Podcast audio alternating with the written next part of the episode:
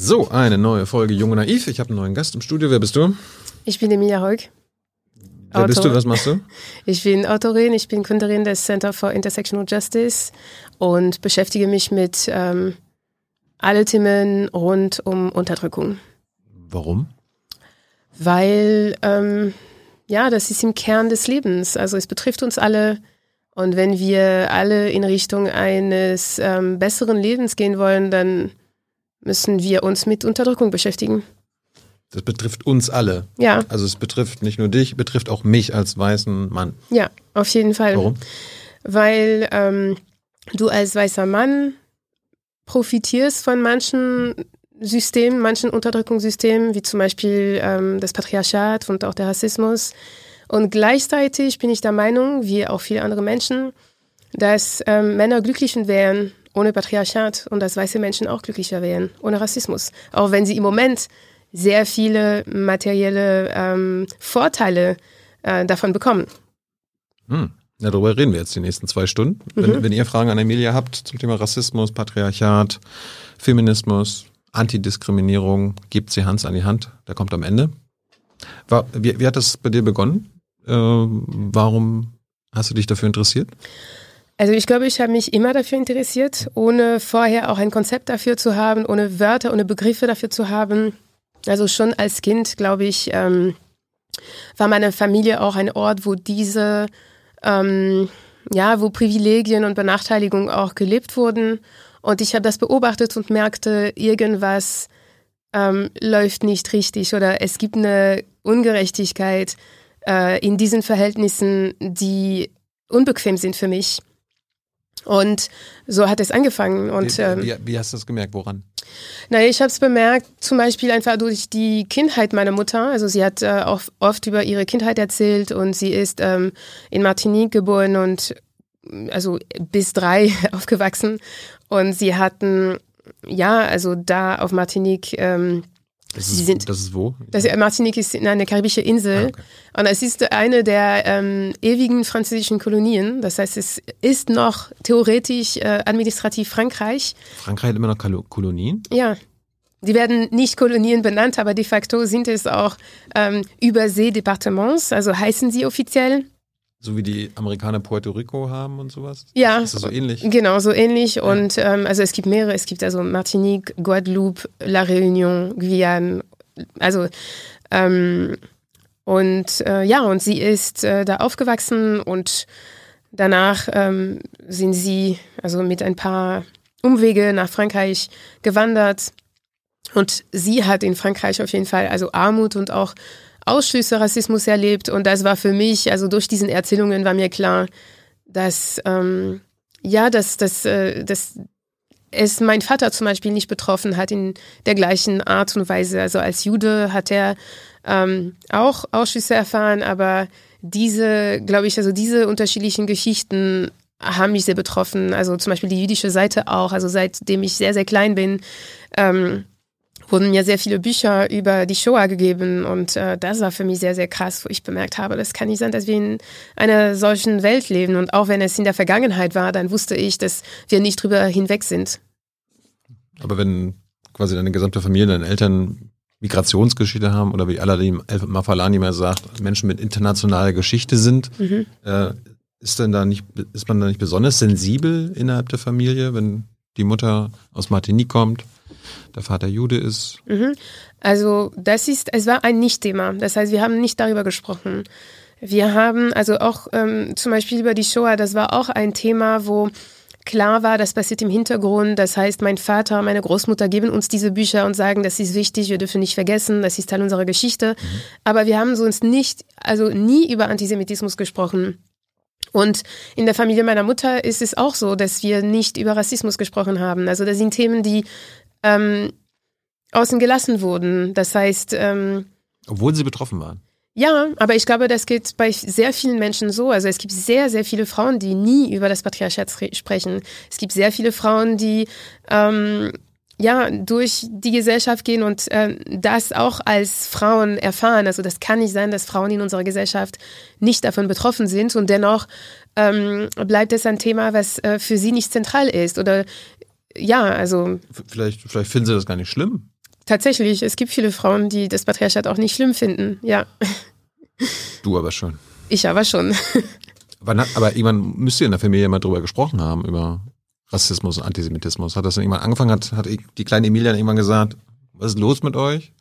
Ja, das habe ich gemacht. Ähm, ich glaube, also ich bin in den 90er ähm, groß geworden. Also das waren die Jahre, wo ich äh, zur Schule gegangen bin, wo ich auch danach im Gymnasium war und ähm, in Deutschland oder in Frankreich? In, in Frankreich. Okay. Und das waren, also heute, ich glaube, Jugendliche reden über diesen Themen sehr viel. Also es ist sehr äh, Mainstream geworden, darüber zu sprechen. Und in Frankreich war das nicht so damals und hier in Deutschland glaube ich auch nicht. Also es gab Debatten über ähm, ja, vielleicht Neonazis ab und zu mal, aber das war wirklich am Rand der Gesellschaft.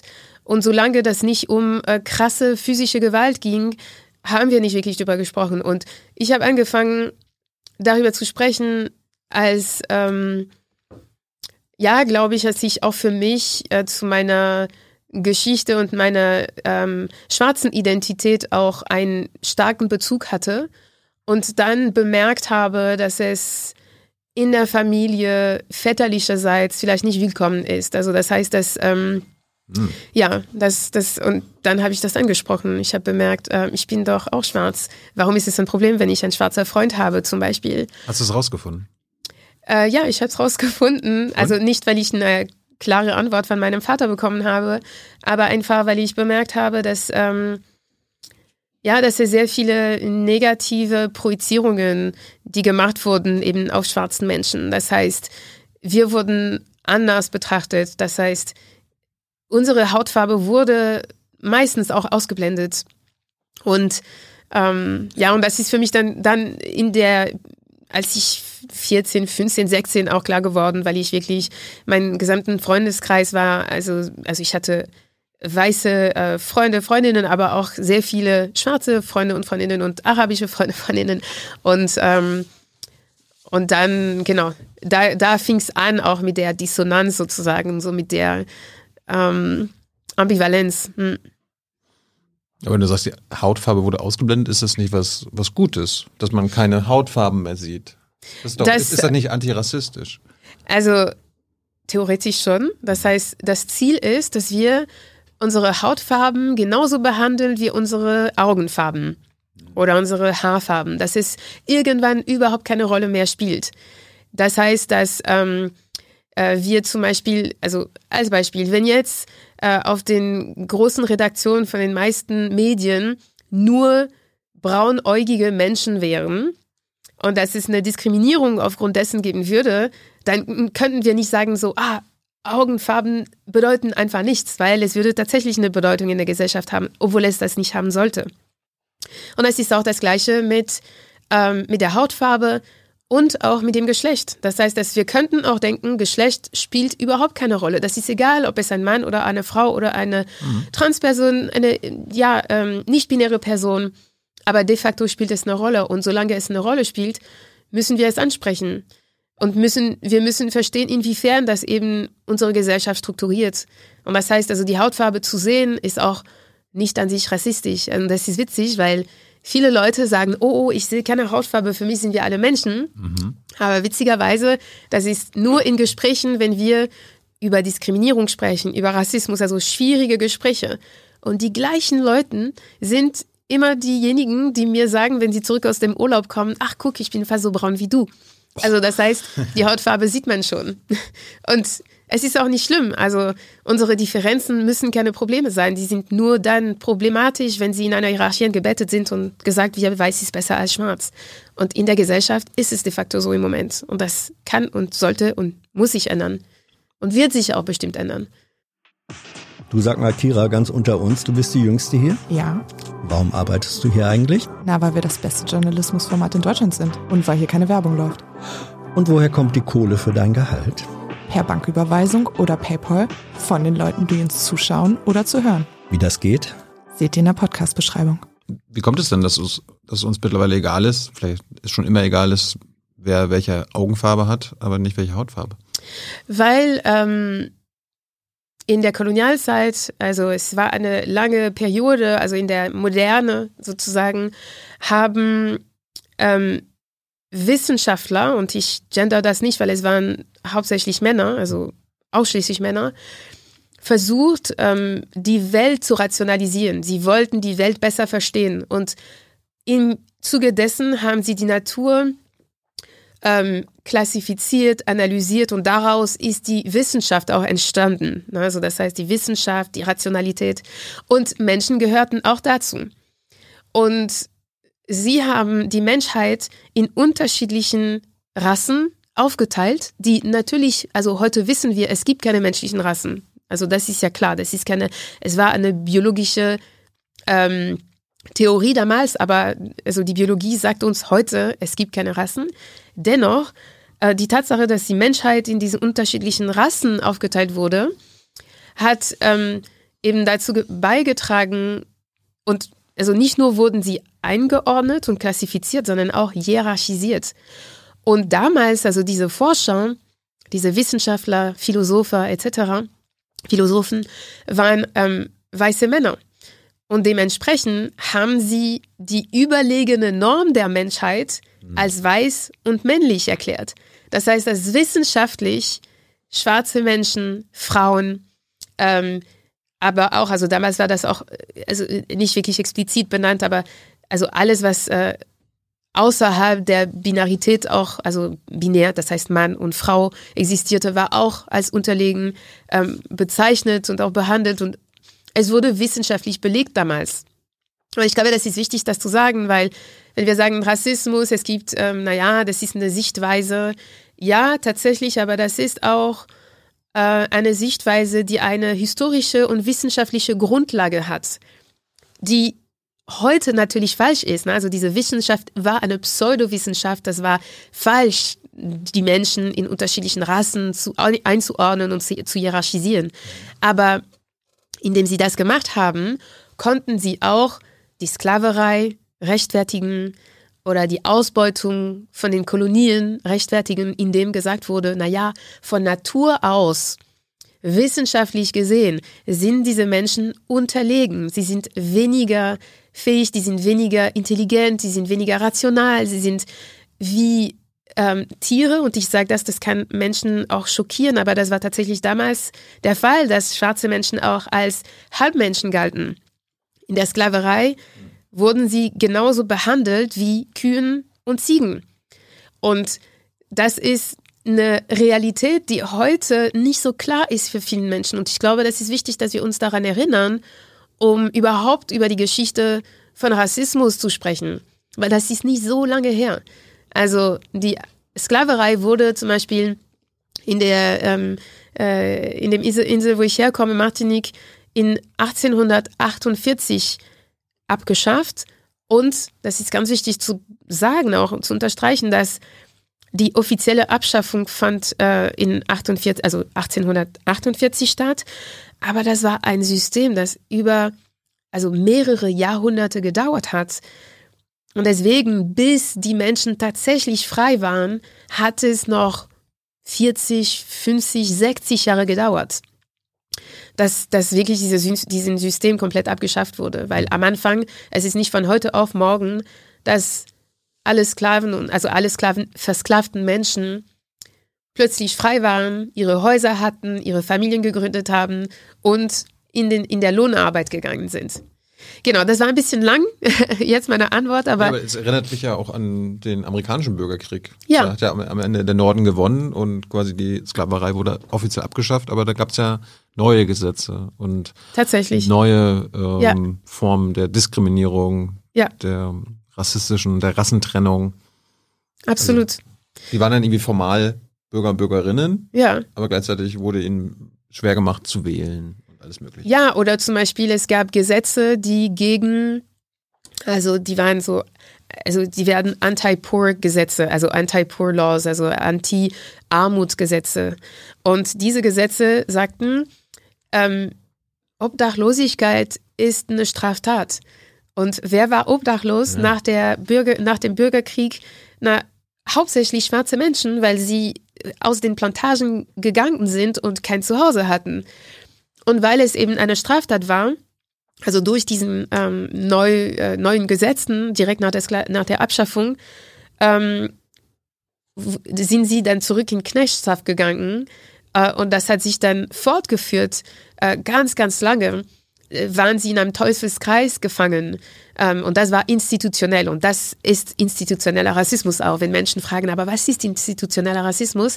Das ist Rassismus, das ähm, den in Gesetzen verankert ist. Wenn man zum Beispiel sagt, Obdachlosigkeit ist eine Straftat, dann ist es institutionelle Diskriminierung gegenüber armen Menschen und jetzt in diesem Fall gegenüber armen schwarzen Menschen. Mhm. Gegenüber fast, also ex-versklavten Menschen. Genau. Ich erinnere mich, als die Black Lives äh, Matter Bewegung groß wurde, gab es auf Netflix diesen großartigen Film, glaube ich, The 13th. Ja, sehr gut, von also Ava DuVernay. Mhm. Also ging es um das 13. Amendment, den 13. Verfassungszusatz ja. in Amerika, der quasi nach der Abschaffung der Sklaverei eingeführt wurde. Und wenn ich mich richtig erinnere, korrigiere mich, wenn ich falsch bin, dann gibt es Sklaverei praktisch immer noch in Amerika, aber als nur wenn du ein Gefängnisinsasse bist. So war das, ne? Ja, tatsächlich, weil durch die Gefängnisse ist ähm, also ein System fortgeführt worden, wo schwarze Menschen massiv ähm, eingesperrt werden. Mhm also in Gefängnissen. Und wenn sie in Gefängnissen sitzen, dann arbeiten sie auch für äh, Firmen quasi umsonst. Also die Löhne in Gefängnissen sind so niedrig, dass man von sklavenähnlichen Bedingungen sprechen kann. Mhm. Ja. Wir hatten heute gerade in der Bundespressekonferenz das Thema Mindestlohn. Die Bundesregierung mhm. ist ganz stolz, dass der Mindestlohn erhöht wurde. Und wenn du dann fragst, es gibt ja auch Ausnahmen, ja. also welche Menschen in Deutschland müssen ja. keinen Mindestlohn bekommen, unter anderem behinderte Menschen ja. in Behindertenwerkstätten. Ja, und das ist ungerecht. Das ist eine Form von krasser Diskriminierung. Und viele Menschen sagen, na ja, aber sie sind nie so fähig, in Anführungsstrich, wie ähm, nicht behinderte Menschen, deswegen ist es gerechtfertigt. Und dazu sage ich nein, überhaupt nicht, weil ähm, was, also was, was definiert auch Fähigkeit in unserer Gesellschaft. Also man kann das nicht auch so pauschal sagen. Und die Tatsache, dass es ähm, dann zu 100 Prozent behinderte Menschen sind, die ähm, keinen Anspruch auf einen Mindestlohn haben und dadurch auch ausgebeutet werden, ist es eine Form von institutionalisierter Diskriminierung ihnen gegenüber. Aber da sagt das Sozialministerium, liebe Emilia, das ist ein historisch gewachsenes Entgeltsystem. Also war schon immer so. Und was haben sie noch gesagt? Ähm, sie wollen erstmal forschen, was man da machen kann. Aber, so. sie, aber sie wollen den Mindestlohn nicht zahlen, weil da wird halt nicht nur gearbeitet, Emilia, sondern das dient auch als Integration und hm. alles so weiter. Also das ist ein sehr paternalistischer Diskurs und äh, vor allem also diesen Argument zu sagen, das ist historisch gewachsen, das war schon immer so. Dann zum Glück machen wir die Sachen nicht, wie sie immer so waren, weil mhm. sonst könnten Frauen heute kein Bankkonto eröffnen, sie dürften auch nicht arbeiten ohne die Erlaubnis des Mannes. Ähm, es gibt so viele Sachen, die einfach zum Glück heute nicht mehr da sind. Und ich glaube, ähm, die Behindertenwerkstätten, wo Menschen ausgebeutet sind, gehören auch dazu. Also sie gehören unserer Gesellschaft nicht mehr. Ich glaube, Menschen mit Behinderung sollten ähm, in, auf allen Ebenen der Gesellschaft äh, inkludiert werden und ähm, sie könnten genauso, also ja, in allen Branchen, allen Berufen ähm, sollten Menschen mit Behinderung präsent sein. Und das ist ähm, für mich, es steht nicht zur Debatte. Also was müssen wir darüber forschen? Ja. Wir werden es abwarten. Äh, du bist in Frankreich zur Schule gekommen? Gegangen? Ja. Wie, ja. wie bist du denn in Deutschland gelandet? Ähm, Hattest du Deutsch in der Schule? Oder? Also ich hatte Deutsch in der Schule, aber als ja. ich angekommen bin, konnte ich kein Wort, nicht mal das, ich, ich wusste nicht mal, wie man Katze sagt. Ich habe mich erwischt, weil ich kam nach Berlin und ähm, ich war in einer WG und es gab eine Katze und ich wusste nicht mal, wie man Katze sagt. Also das war wirklich sehr schlimm. Also ich muss sagen, der französische, französische System ähm, mit Sprache nicht nie, nie so gut. Ähm, wir lernen die ganze Grammatik und da war ich sehr gut. Ich konnte alle, ähm, also ja, grammatische Regeln etc., aber reden konnte ich nicht. Und genau, ich bin. Aber warum, warum wolltest du nach Berlin? Äh, ich wollte nach Berlin äh, zum Studieren. Mhm. Ich hatte, also ich war 21 oder so oder 22, hatte in London studiert und hatte die Möglichkeit, durch meinen Studiengang ähm, nach Deutschland zu kommen. Und für mich kam nur Berlin in Frage. Also ich hatte, es gab drei Wahle, so eins, zwei, drei. Und ich habe bei allen Berlin, Berlin, Berlin gesagt. Und weil ähm, ich gute Noten hatte, ähm, konnte ich mir das erlauben. Und sie haben mich dann nach Berlin geschickt. Und ich hatte sehr niedrige Erwartungen, muss ich sagen, weil London hat mir auch nicht so gut gefallen. Und ich dachte mir, gut, ich äh, verbringe maximal ein Jahr in Berlin und versuche die Sprache gut zu können, aber ich hatte viele DVDs, damals waren das DVDs, viele DVDs dabei und dachte, ich werde niemanden kennenlernen, ich werde einfach die ganze Zeit über dem Zimmer rumhängen. Und dann nach Warst einer Wo nein, überhaupt nicht, nach einer Woche hatte ich ähm, super viele tollen Menschen getroffen und ähm, habe mich in der Stadt sehr wohl gefühlt. Und ich bin dann geblieben. Also zwischendurch war ich auch im Ausland. Zweieinhalb Jahre, glaube ich. Also ja, zweieinhalb, zweieinhalb drei Jahre war ich ähm, weg. Aber ist, also Berlin ist mein Basis geworden. Es ist wirklich mein Zuhause geworden, jetzt seit ähm, 16 Jahren. Was hast du denn studiert? Ähm, Politikwissenschaft wahrscheinlich? ich habe Politikwissenschaft und Jura studiert. Warum das? Ähm, ja, also ich glaube, ich komme aus einer typischen Migrantenfamilie, wo gesagt wird, äh, du darfst einfach nur Medizin oder Jura studieren. Das ist was Sicheres, oder was? ja, weil es was Sicheres ist und weil Juristen und wir Mediziner werden immer gebraucht. genau und dann werden wir gut verdienen können und schnell verdienen können und das ist wichtig und deswegen bin ich so aufgewachsen. Meine kleine Schwester ist Kardio Kardiologin geworden Mhm. und ich ähm, habe dann gedacht, gut, ich werde Jura studieren, aber das hat mich sehr abgeschreckt. Ich dachte, ich bin dem nicht gewachsen und deswegen habe ich angefangen mit Fremdsprachen. Und dann sehr schnell habe ich bemerkt, nein, nein, ich will doch Jura studieren. Und ähm, habe das dann nur teilweise machen können hier in Deutschland. Und deswegen, ich habe ähm, meinen Abschluss in Politikwissenschaft gehabt und meine Promotion auch. Und Jura hat immer einen sehr wichtigen Teil ähm, gespielt. Also es ist jetzt nicht wie in Deutschland, wo es eine Juristenaus Juristen- und Juristinnen-Ausbildung gibt, sondern es war ein wichtiger, äh, also ich habe ein MBA in International Law und deswegen, das war so dieses MBA. Aber genau. Warum wollte die junge Emilia damals Politikwissenschaften studieren? Also war, kam sie in der Schule schon drauf? War das, war Nein, das überhaupt klar? nicht. Nein, nein, das war überhaupt nicht klar. Ich habe nur, ähm, ich habe mich sehr interessiert für internationale Beziehungen und äh, für eben für Ungerechtigkeit auf globalen Ebene, auf globaler Ebene. Und ähm, ich habe mich dann informiert und das war hier in Deutschland. Ähm, ich habe im, ähm, äh, also Rechtswissenschafts, äh, in der Rechtswissenschaftsfakultät hier in, ähm, an der FU studiert und ich war viel, also sehr viel befreundet mit ähm, vielen Studis aus dem OSI, also Otto Suhr Institut, so Politikwissenschaft. Und dann dachte ich mir, ah ja, okay, das ist eher in die Richtung, die ich soll, gehen sollte. Und so hat es sich ergeben eigentlich. Also ich habe mich auch politisch engagiert. Ähm, und ähm, es hat einfach gepasst ähm, zu dem, was ich machen wollte. Und ja, es war, es war richtig, glaube ich, auf jeden Fall. Also Jura weniger richtig. Also ich glaube, ich bin glücklich, dass ich diese Sichtweise habe, dass ich diese Perspektive und auch diese Skills habe, dass ich äh, Gesetze verstehen kann und dass sie mich nicht abschrecken. Es schreckt mich überhaupt nicht ab, über Jura zu sprechen, über Gesetze zu sprechen. Und ich glaube, das ist wichtig, wenn wir über Politik und politische Probleme ähm, ja, reden wollen. Ja, erzähl doch mal, ich meine, du beschäftigst dich mit Diskriminierung, Rassismus, äh, Benachteiligung. Ist denn sowas eigentlich in Gesetzen auch festgehalten? Oder werden die Gesetze einfach nur falsch interpretiert, sodass Diskriminierung, Rassismus entsteht? Also, ich werde jetzt ein ganz konkretes Beispiel geben, weil sehr oft, also Gesetze werden neutral formuliert. Mhm. Also zum Beispiel, Die müssen für jeden gelten. ja, genau, sie müssen für jeden gelten und so ist es auch richtig. Also, aber de facto, sie werden, also sie, sie betreffen nur, also sie betreffen oft, also nicht immer, aber eine, eine bestimmte Bevölkerungsgruppe.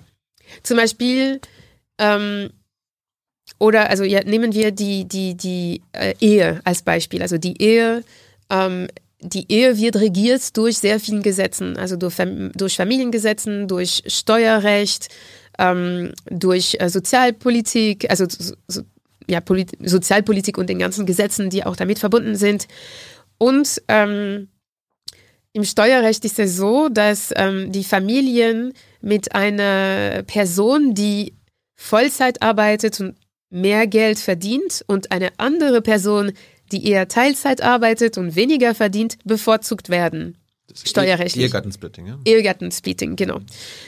Es wird alles neutral formuliert. De facto sind die Haupternährer Männer in, ich weiß nicht wie viel Prozent der Fälle, aber ich würde behaupten, über 90 Prozent der Fälle. Und die Nebenverdienerinnen sind äh, in den meisten Fällen eben Frauen. Und das heißt, dass diesen System, dieses System ähm, benachteiligt Frauen. Und ich werde jetzt nicht in den Details gehen, aber das ist eine Art und Weise, wie neutral formulierte Gesetze eben zu Diskriminierung führen. Es gibt auch ein anderes Beispiel und das ist ähm, zum Beispiel in Frankreich, aber hier, also die Kopftuchverbote zum Beispiel. Ne? Also die werden Kopftuchverbote benannt, weil sie eben, auch wenn sie neutral formuliert sind und es wird nicht äh, im Gesetz vom Kopftuch äh, die Rede, Aha. aber de facto diskriminieren sie gegenüber muslimischen Frauen mit äh, Kopftuch. Weil Männer keine Kopftücher tragen. Ja, und weil, also es, also zum Beispiel jetzt in Frankreich ist es noch äh, besser, also äh, es kann das besser illustrieren, weil es geht um religiöse Zeichen. Mhm. Und diese religiöse Zeichen sind dann meistens, also es geht eigentlich um das Kopftuch. Ähm, genau, und das okay. sehen wir auch mit, äh, mit den äh, äh, ähm, Fällen, auch die vom Gericht äh, äh, gebracht werden, dass es äh, in den allermeisten Fällen eben Frauen mit Kopftuch betrifft. Und nicht christliche Frauen, also Nonnen oder so weiter. Eben nicht. okay. Okay, also Berlin, ähm, Politikwissenschaften, wie bist du denn, bist in Berlin schon mit Intersektionalität in Verbindung gekommen, mit Postkolonien, äh, postkolonialen Theorien, Critical Race Theory? Ja, also Berlin war wirklich die Stadt, wo ich äh, das alles entdeckt habe. Ähm, wie, wie, entdeckt man das? wie entdeckt man das? Also das war. Äh, oh, ich habe ein Buch gefunden. ja, nee, also ja. Ähm, es war äh, während meiner Promotion, mhm. also schon spät eigentlich. Also ich glaube, heute wäre das anders, weil es sich wirklich sehr viel verbreitet und es ist heute bekannt. Also diese, ähm, ja, diese Begriffe und diese Theorien sind jetzt nicht am Rande, aber damals waren sie schon am, am Rande der Uni. Und ähm, ja, ich habe sie entdeckt durch Gruppen, die sich damit beschäftigt haben. Und äh, in meiner Recherche für meine Doktorarbeit bin ich dann auf diesen Gruppen gestoßen. Worum ging es bei der Doktorarbeit? Äh, es ging um die Diskriminierung von ähm, Frauen of Color auf dem Arbeitsmarkt in Frankreich und Deutschland. Okay. Genau, also am Anfang war es, waren es Migrantinnen und dann habe ich das geändert, weil ich bemerkt habe, naja, es gibt viele Frauen, die diskriminiert werden und nicht per se Migrantinnen sind, aber schwarz sind. Und genau, die müssen auch mitgedacht werden. Mhm. Äh, genau, und äh, ja, und dann habe ich nicht aber, aufgehört. Aber warum hat das dein Interesse entfacht? Ach, ich, warum, es hat warum, mich, und warum sollte es vielleicht bei anderen Interesse entfachen? Ja, es hat mich äh, sehr, sehr, sehr interessiert, einfach weil also ich konnte die Bücher nicht weglegen. Also ich habe einfach bemerkt, dass ähm, ja, dass ich mich danach gesehnt hatte, diese Perspektiven zu sehen, aber sie nie gefunden hatte. Sie konnten, diese Texte haben Gedanken von mir artikuliert in einer so präzise Art und Weise, ähm, das hat dazu beigetragen, dass ja eben diffusen Gedanken, die ich hatte, äh, erstmal klar wurden und ich merkte, es ist ein globales Problem. Also dieses Gefühl von Ungerechtigkeit, ist etwas, was ähm, eigentlich strukturell systemisch ist. Ähm, es gibt eine historische Grundlage dahinter. Und deswegen fand ich das faszinierend. Und bis heute, also ich, ähm, ja, ich habe nie aufgehört damit. Ähm, und ich entdecke immer neue Autoren, Autorinnen aufs Neue und lese die Bücher auch nochmal. Und ähm, und unterrichte das auch an der Uni und deswegen dadurch kann ich das äh, immer mit einer neuen Perspektive auch sehen und äh, das gefällt mir auch sehr daran.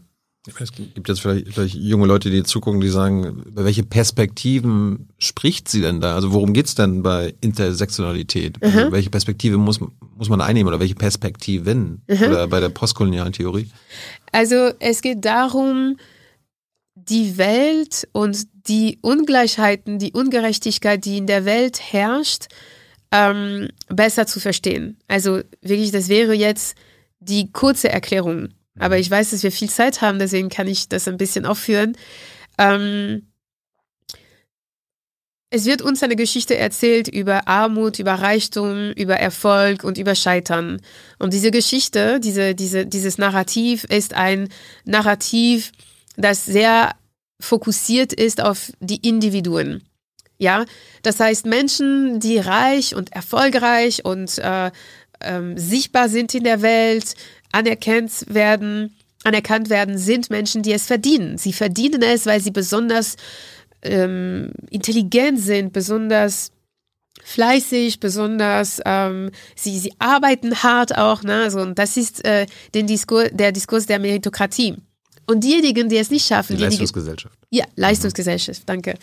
Und die Menschen, die es ähm, nicht schaffen, zu diesem Level zu, zu, zu, zu kommen, äh, sind nicht intelligent genug, arbeiten nicht hart genug. Selbst äh, schuld. Sie sind selbst schuld. Und das ist ein Diskurs, ähm, der hilft äh, auch, also dieser Diskurs, dieser Diskurs hilft, Ungerechtigkeit und Ungleichheiten zu akzeptieren und zu rechtfertigen und zu legitimieren. Mhm. Und ich glaube, und es ist ähm, deswegen auch so wichtig, äh, diesen Diskurs auch durchzubrechen, weil dann können wir auch alle anderen Faktoren, die Reichtum, Armut, Erfolg, Scheitern erklären. Weil es gibt viele andere Ebenen. Es gibt die individuelle Ebene, die, die gibt es auch tatsächlich. Aber es gibt auch eine strukturelle Ebene, eine historische Ebene, eine systemische Ebene im Grunde. Das heißt, ähm, die, die Struktur der Gesellschaft. Die Person, die reich ist, also jetzt nehmen wir ein Beispiel von einer sehr erfolgreichen Person. Diese Person hat es geschafft, ja klar, also ich würde sagen, ein Mann. Na klar musste er sich äh, anstrengen, er musste hart arbeiten, er musste auch klug sein. Tatsächlich musste er das alles sein. Aber er wurde geholfen dadurch, dass ähm, ja, vielleicht seine Familie konnte ihm unterstützen. Er könnte überall studieren. Er konnte auch Praktika im Ausland machen. Er musste sich in seiner Kindheit und in seiner Teenagezeit 0,0 um Erwachsenenprobleme kümmern. Das heißt, die Eltern waren da, äh, weil sie die Sprache des Landes auch gesprochen haben und er musste sich nicht damit beschäftigen. Ähm, in der Familie, er musste auch keine äh, kleineren Geschwister, also betreuen in der Schule oder weil eben diese Grundlage war da. Es kann sein auch, dass er auch einen Namen hatte, der nicht diskriminiert wird auf dem Arbeitsmarkt, sogar positiv angesehen wird. Das kann sein, dass er zu einem Vorstellungsgespräch kommt und einfach, weil er so aussieht, wie er aussieht, wird auf ihm eine gewisse Professionalität und Kompetenz und Vertrauen projiziert. Und jetzt, wenn wir eine andere Person nehmen und natürlich, diese Person merkt das nicht weil es ist so schwierig, sich dessen bewusst zu sein in dieser Position. Und jetzt nehmen wir eine Person, die ähm, kein Abi gemacht hat und, ähm, und jetzt vielleicht äh, einen Job hat, äh, wo diese Person nicht gut verdient. Und jetzt ganz plakativ werde ich sagen, okay, es ist eine Frau. Und ähm, ja, es kann sein, dass äh, sie eben in der Kindheit gar keinen Platz zu Hause hatte, um die Hausaufgaben zu erledigen. Mhm. Es kann sein, dass es viele kleine Geschwister gab, die auch Betreuung gebraucht hat, haben, dass sie sich um sie auch kümmern musste, weil die Mutter irgendwo anders gearbeitet hat, da sie ähm, eben die Schulklassenfahrte nicht machen konnten, konnte, weil sie das Geld nicht hatte, dass sie ähm, eben ja kein Praktikum etc. etc. Also das und sie war zwar zweisprachig, aber das war nicht die richtige Sprache, mhm. weil diese Sprache wird nicht äh, wertgeschätzt und auch als ähm, Vorteil gesehen, sondern eher als defizitär gesehen, als Nachteil. Das finde ja. ich, das finde ich mir lustig, dass äh, quasi Mehrsprachigkeit quasi eher als Nachteil angesehen wird. Ja. Ja, aber nicht bei allen Sprachen. Also zum Beispiel, ich sehe, mein Sohn ist äh, zweisprachig Deutsch-Französisch. Das ist ah perfekt in Deutschland. Also diese Zweisprachigkeit wird, also gibt Zugänge zu elitären Schulen. Ähm, es wird auf jeden Fall sehr hoch angesehen, wie schön Französisch-Deutsch. Aber ähm, ich sehe in seiner Klasse, es gibt ein Mädchen, die zweisprachig ist, Arabisch-Deutsch. Es ist eine ganz andere Frage. Also es wird nicht unbedingt als so positiv angesehen. Also ich glaube, es tut sich jetzt was, aber ganz lange durften ähm, türkische und arabische Kinder oder die albanisch oder andere Sprachen gesprochen haben, Romanes zum Beispiel, durften auf dem Schulhof diesen Sprachen nicht sprechen. Also das würde mit Französisch nicht passieren. Was bei den Diskriminierungsebenen? Du hast, äh, beschreibst ja auch in deinem Buch. Ja. Individuelle äh, Diskriminierung, strukturelle, institutionelle und historische. Genau, ja. Können wir das mal ein bisschen erklären und auffächern? Ja, also die individuelle Ebene kennen wir alle sehr gut, weil wir fokussieren uns darauf in unserer Gesellschaft, in den Diskursen über Diskriminierung. Das heißt, es ist eine Person A, die gegen eine Person B diskriminiert. Es gibt eine zwischenpersönliche Beziehung, die klar identifizierbar ist. Es gibt ein klares Opfer, eine, ein klarer ähm, Täter oder Täterin. Ähm, und es geht meistens um ein Verhalten. Verhalten, also sei es durch Wörter oder sei es durch Ausschlüsse. Und Genau, also das kennen wir sehr gut. Das heißt, es, es ist meistens die Diskriminierung, die am meisten auffällt. Mhm. Aber ist, das, auch, ist auch am leichtesten. Ja, äh, genau, es ist am leichtesten. Ne? Aber da auch nochmal, weil wir diskutieren auch sehr, sehr, sehr viel in Deutschland darüber, was eigentlich Diskriminierung ist. Ja. Ja, also zum Beispiel, ist es diskriminieren, das Wort oder das Wort zu sagen? Und das Problem mit, ähm, mit dem Fokus auf äh, die individuelle Diskriminierung ist, dass wir das Gefühl haben, dass Diskriminierung nur dann ein Problem ist, wenn Menschen beleidigt werden, wenn sie verletzt werden. Und also ich merke oft, dass zum Beispiel es wird gesagt, ja, das N-Wort, das man nicht mehr, darf man nicht mehr sagen, weil schwarze Menschen fühlen sich dadurch beleidigt, weil schwarze Menschen fühlen sich dadurch verletzt. Und ja, klar, aber es ist nicht der einzige Grund, warum das N-Wort nicht mehr gesagt werden sollte.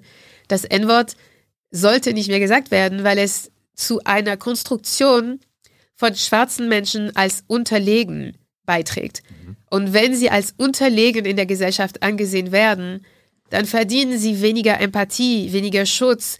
Dann führte es auch direkt und indirekt zu zum Beispiel Polizeigewalt oder zu Diskriminierung auf dem Arbeitsmarkt oder zu negativen Repräsentationen von schwarzen Menschen im Fernsehen. Deshalb, es geht nicht nur um die Empfindlichkeit von schwarzen Menschen, sondern es geht um ein System, was abgebaut werden muss und äh, aufgebrochen werden muss. Und das ist das gleiche auch mit äh, Feminismus. Ne? Also wenn wir äh, den, das Patriarchat auf der individuellen Ebene bekämpfen, dann heißt es, Frauen wollen sich sicher fühlen oder Frauen äh, wollen sich nicht mehr bedroht fühlen und deswegen äh, sollte man solche Aussagen nicht mehr machen oder solches Verhalten eher sein lassen. Auf jeden Fall, klar, mhm. aber nicht nur deshalb.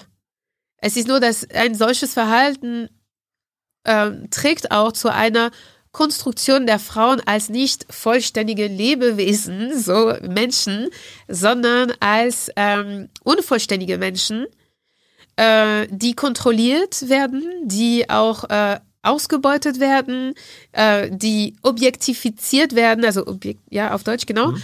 Und, ähm, und deshalb sollten wir Sexismus bekämpfen. Nicht nur, weil Frauen empfindlich sind oder um ja, damit sie sich nicht beleidigt fühlen. Nicht nur deswegen. Also der Kampf um die Sprache ist gehört auf die individuelle Ebene? Äh, nein, nein, nein, eben. Also es gehört, also Kampf um Sprache ist sehr, sehr wichtig. Ja. Aber wir müssen das erweitern und verstehen, dass es nicht nur auf der individuellen, individuellen Ebene sich auswirkt, mhm. sondern auch auf allen anderen Ebenen. Also strukturell, institutionell. Ja, genau. Ja.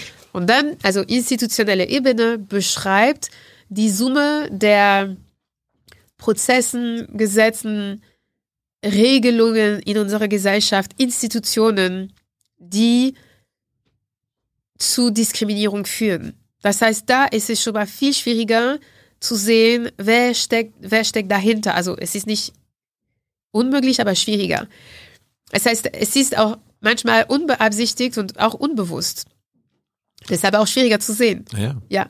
Das heißt, äh, als Beispiel die Art und Danke.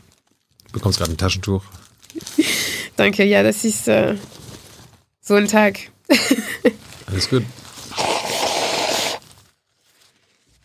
Dankeschön. Viel besser. Genau, das ist ähm, Deswegen, also zum Beispiel, also jetzt, ich muss meine Gedanken nochmal ordnen. Waren in, institutionell. Institutionell, genau. Mhm. Ähm, also das Beispiel, was ich gegeben habe mit der Ehe zum Beispiel oder die Tatsache, dass wir in Europa eine sehr, also sehr diskriminierende Grenzregime und gewalttätige Grenzregime haben, gehört auch zu institutioneller Diskriminierung. Und ähm, dadurch werden Migranten und Migrantinnen diskriminiert.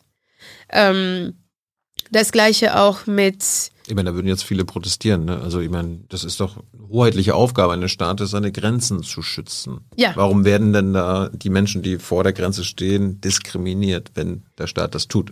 Ja, also das ist auch eine Diskriminierung. Es ist eine staatliche Diskriminierung. Also das de facto kann man das auch sagen. Also sie werden diskriminiert, also als anders auch betrachtet und behandelt, weil sie nicht über das richtige Stück Papier verfügen, Ja. nämlich ein, Re- ein Reisepass.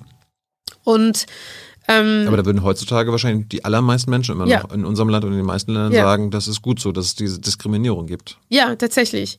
Und da stellt sich die Frage auch, ähm, also deswegen auf der institutionellen Ebene ist es sehr wichtig, sich zu fragen, woher kommen diese Institutionen, diese Gesetze, woher kommen auch nationalen Grenzen, Mhm. woher kommt die Ehe auch als Institution? Brauchen wir die Ehe in unserer Gesellschaft? Können Liebe und Beziehungen auch nicht sich selbst regulieren? Brauchen wir eben eine staatliche, ähm, eine staatliche Kontrolle über die Liebe und die Beziehungen? Auch andere Frage. Ja, ich meine, lass mal drüber reden. Brauchen wir die Ehe denn? Aus deiner Sicht? Nein, ganz Really? eindeutig. Nein. Ich also, glaube, aber du warst ja schon mal verheiratet, ne? ja, ich war schon mal Und, verheiratet. und dann hast du gemerkt, dass es nichts bringt. Also aus ganz unterschiedlichen Gründen. Aber ich würde sagen, ähm, Bin gespannt. Warum, warum brauchen wir die Ehe nicht? wir, also ich weiß nicht mal, wo ich anfangen soll. Also ich glaube, die Liebe zwischen Menschen und die Beziehungen, die wir miteinander führen, müssen nicht reguliert werden. Es gibt mehrere Gründe, warum sie es heute sind, ja. Und unter anderem, weil der Staat braucht diese Organisation, diese familiäre Organisation, weil es eben sehr viel Arbeit, die innerhalb dieser äh, Einheit geleistet wird, überwiegend durch Frauen, das heißt, äh, sich um die Kinder kümmern, sich um den Haushalt kümmern. Und diese Arbeit ist essentiell, unerlässlich für die Wirtschaft. Und wenn Menschen freier wären, ihre Liebesbeziehungen und ihre, Be also, ja, ihre Liebesbeziehungen und Familien anders zu organisieren, dann würde es diese Lücke geben. Wer wird diese Arbeit dann leisten? Wie können wir das fördern, dass diese Arbeit innerhalb von diesen Familien durch die Frauen geleistet wird? Also, es ist jetzt an sich ein komplett anderes, also ein, ein, es ist nicht ein anderes Thema, weil es geht um Unterdrückung, aber das ist ein sehr breites Thema. Und ich arbeite jetzt sehr intensiv an das Thema. Also das interessiert mich auch sehr, weil ähm, ja, die Ehe ist so zentral zu unserem Leben und wir romantisieren auch sehr die Ehe. Also die Ehe und ich liebe auch Hochzeiten. Also ich finde diese Feste großartig. Ich äh, muss immer auch so weinen dabei, weil es so emotional ist. Es gibt so viel Liebe, die auch da drin find, stattfindet.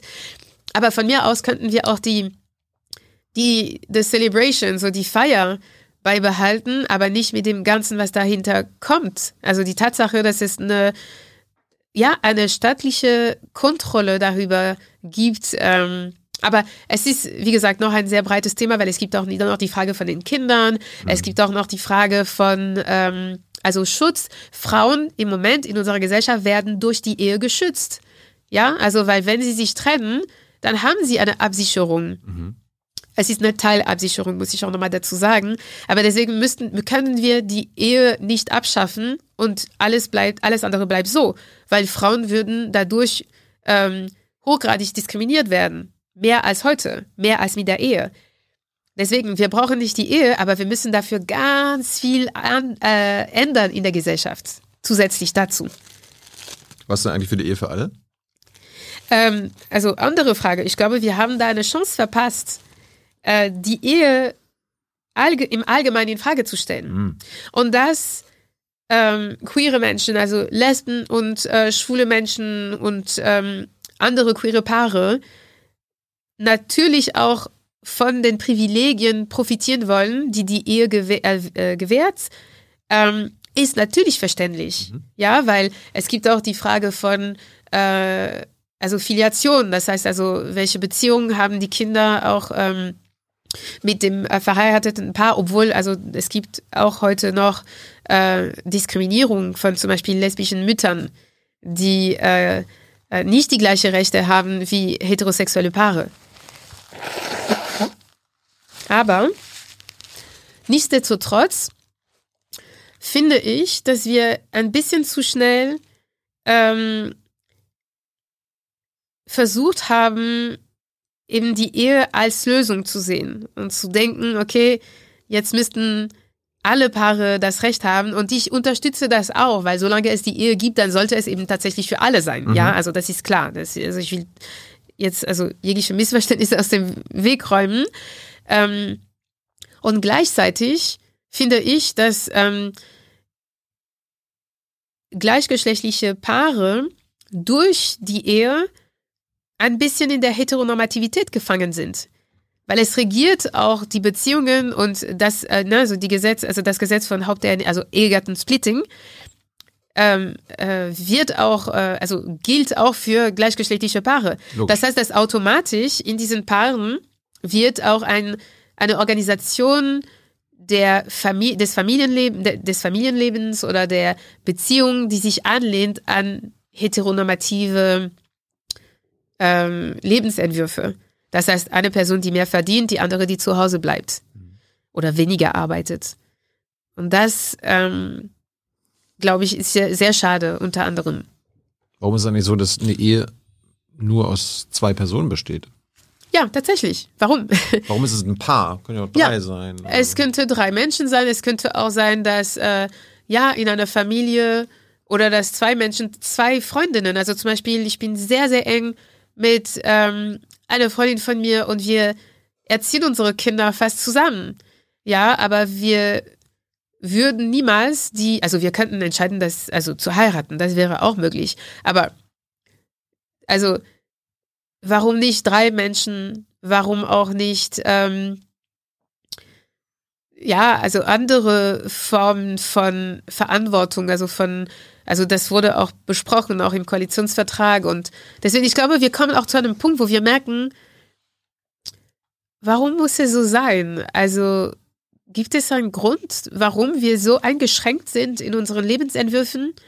Würden wir kollektiv nicht davon profitieren, wenn der Staat auch weniger Kontrolle darüber hätte? Wer zusammenlebt und äh, ob diese Beziehung auch gebrochen werden kann und wie und ähm aber, aber sind wir gerade nicht in der Zeit, wo all das schon in Frage gestellt wird, wo jeder eigentlich so leben kann, wie er will? Ja, also auf jeden also Fall, das, wir machen das, Fortschritte. Das, das, geht doch immer weiter voran. Auf jeden Fall, also da bin ich, äh, ja, das ist das Gute daran, deswegen bin ich immer hoffnungsvoll, weil es ist besser als vor zehn Jahren und äh, heute wird es schlechter sein als äh, in zehn Jahren, hoffentlich. Aber ähm, ja, also diese Tendenz äh, ist auf jeden Fall ähm, zu beobachten.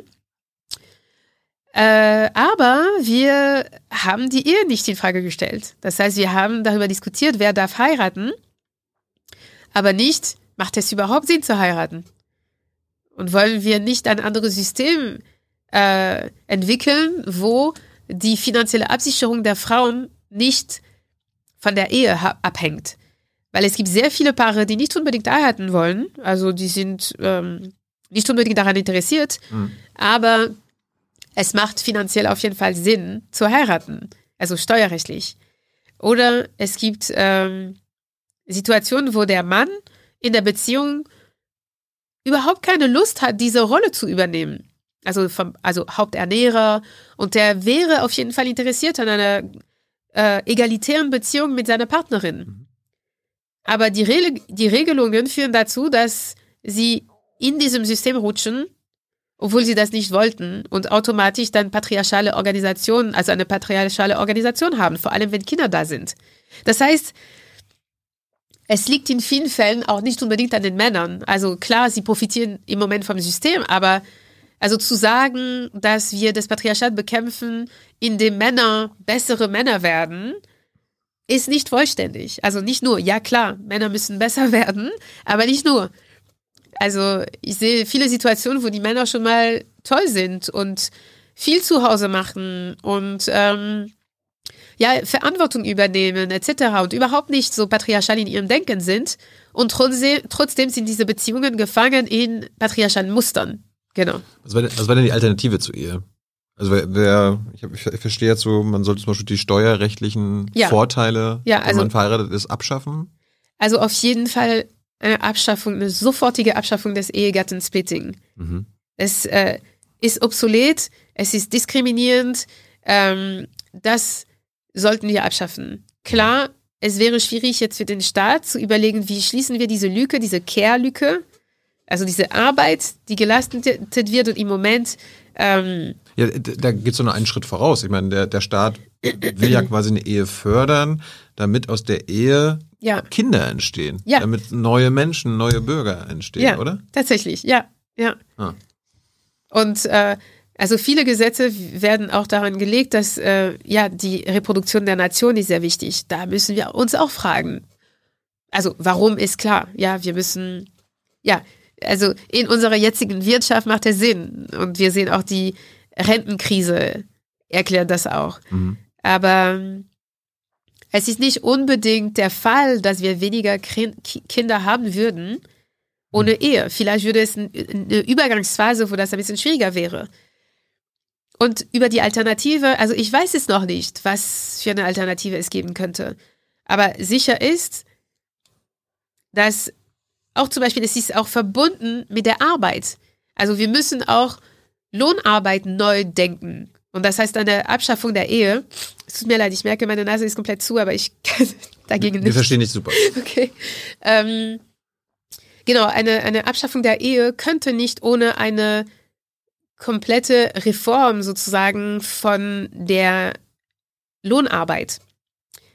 Weil zum Beispiel die 40-Stunden-Woche wurde, ähm, also wurde ausgedacht, als damals klar war, dass die Person, die 40 Stunden die Woche arbeitet, zu Hause eine Ehefrau hat, die alles anderes macht. Heute ist es nicht mehr so.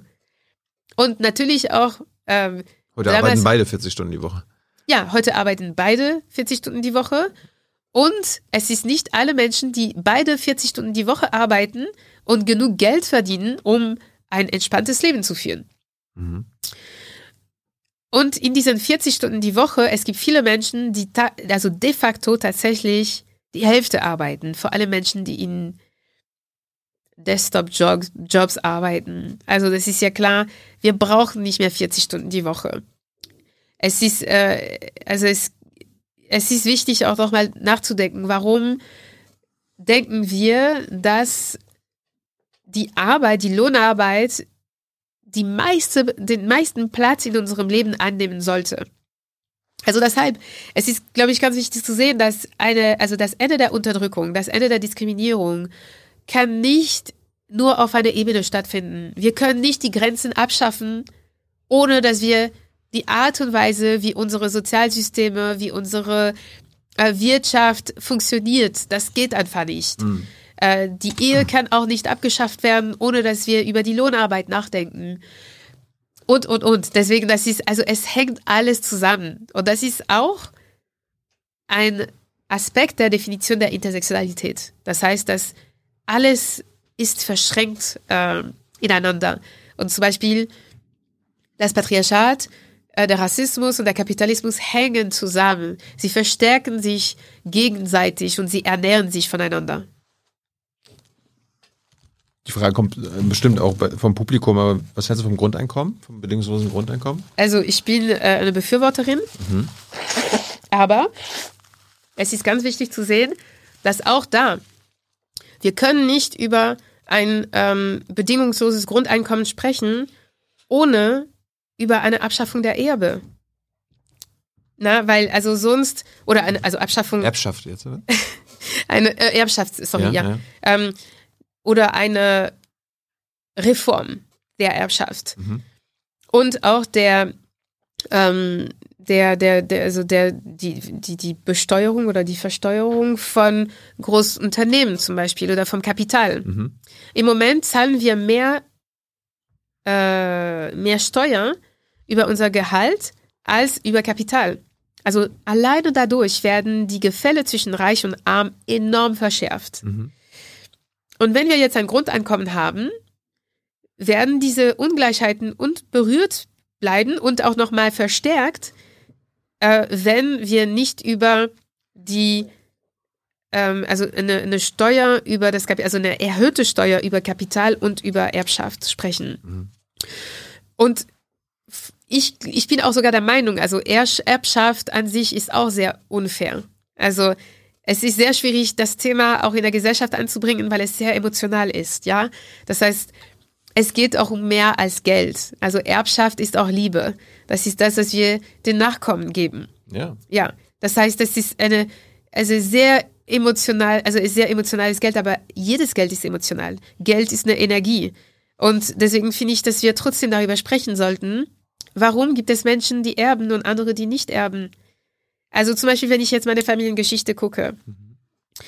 Ähm, meine jüdische Familie wurde, also die Wohnungen, die sie, die sie verloren haben oder die gestohlen wurden, eher gesagt, also sie wurden nicht einfach verloren, sondern sie wurden expropriiert, also ähm, ich weiß nicht, wie man das auf Deutsch sagt, aber sie wurden weggenommen, gestohlen, so von ihnen. Ähm, enteignet. Enteignet, danke. Äh, haben sie nicht mehr. Und es gab natürlich Wiedergutmachung äh, nach der Shoah, aber sie konnte, also das kann nicht sein, dass diese Wiedergutmachung vollständig und so sauber war. Also das heißt, es gibt viele Menschen, die dadurch auch trotzdem ähm, ihr Eigentum und ihr Kapital verloren haben, inklusive meiner Familie zum Beispiel. Und ähm, zu, also das ist aus der Familie von meinem Vater. Und inzwischen, ich glaube schon, also es ist, äh, es kann sein, dass ich äh, ein bisschen was erbe und ich kann auch darüber sprechen. Ich glaube so, was, was realistisch ist, ist so 20.000 Euro, 30.000 Euro. Was schon sehr viel ist. Mhm. Also ich kenne sehr viele Menschen, die dieses Geld auch gerne hätte. Aber das ist jetzt, ich, ich weiß es nicht. Ne? Also ich, ich schätze. Und ähm, auf der Familie von meiner, von meiner Mutter gibt es de facto also keine historische Erbschaft, weil die Menschen auf Martinique sind ähm, ex, also sind Nachkommen von Sklaven. Und um überhaupt ein Vermögen zu entwickeln, aus diesen Verhältnissen ist sehr schwer. Und es gibt nicht nur die Tatsache, dass Vermögen auch entwickelt werden soll, sondern auch, dass es eine gewisse Kultur gibt und ein Wissen, was auch übertragen wird von Generation zu Generation wie mit Geld umgegangen wird, wie Geld vermehrt wird, wie investiert wird, wie, genau. Ja. Und das hatten sie nicht gelernt. Und zum Beispiel meine Großeltern aus Martinique irgendwann, sie hatten eine Tankstelle und haben, also mein Großvater, weil meine Großmutter war Hausfrau, ähm, er hat dadurch auch ganz gut verdient, aber es gibt nichts mehr vom Geld, nur Schulden. Ja, und das war eine gewisse Zeit und dann plötzlich, äh, genau, also er konnte ein Haus kaufen und jetzt äh, hm. gibt es eine Hypothek, also ich weiß nicht, wie man das auf Deutsch sagt, aber genau, also es gibt kein Geld mehr. Ja.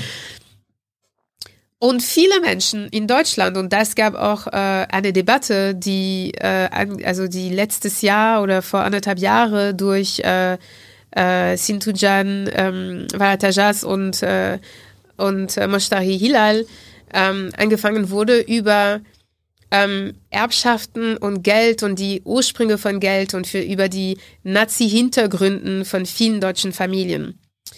Und das ist zum Beispiel auch etwas, was angesprochen werden sollte, wenn wir über und jetzt ist also es scheint weit weg zu sein, aber Geld ist nicht neutral. Also wir müssen die Geschichte, die ich früher erzählt habe über warum Menschen reich sind und andere arm. Genau, das ist für mich die Gelegenheit und eine Chance, wenn wir über den ähm, Grundeinkommen sprechen, auch darüber zu sprechen. Mhm. Ja. Geld kann Macht sein. Ja. Und wenn Geld vererbt werden kann, kann also auch Macht vererbt werden. Gerade bei Also Geld bei, ist bei Macht, genau. Geld ja. ist Macht und absolut, ja. Mhm. Gut, wir waren bei den Diskriminierungsebenen. Individuell ja. hatten wir besprochen, institutionell haben wir besprochen. Ja.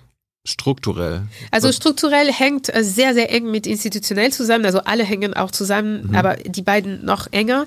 Ähm, weil strukturelle Diskriminierung äh, kann, also beschreibt die ähm, statistische Überrepräsentation oder Unterrepräsentation von bestimmten Bevölkerungsgruppen. Mhm. Und dann können wir eben auf äh, Diskriminierungsmuster hindeuten. Mhm.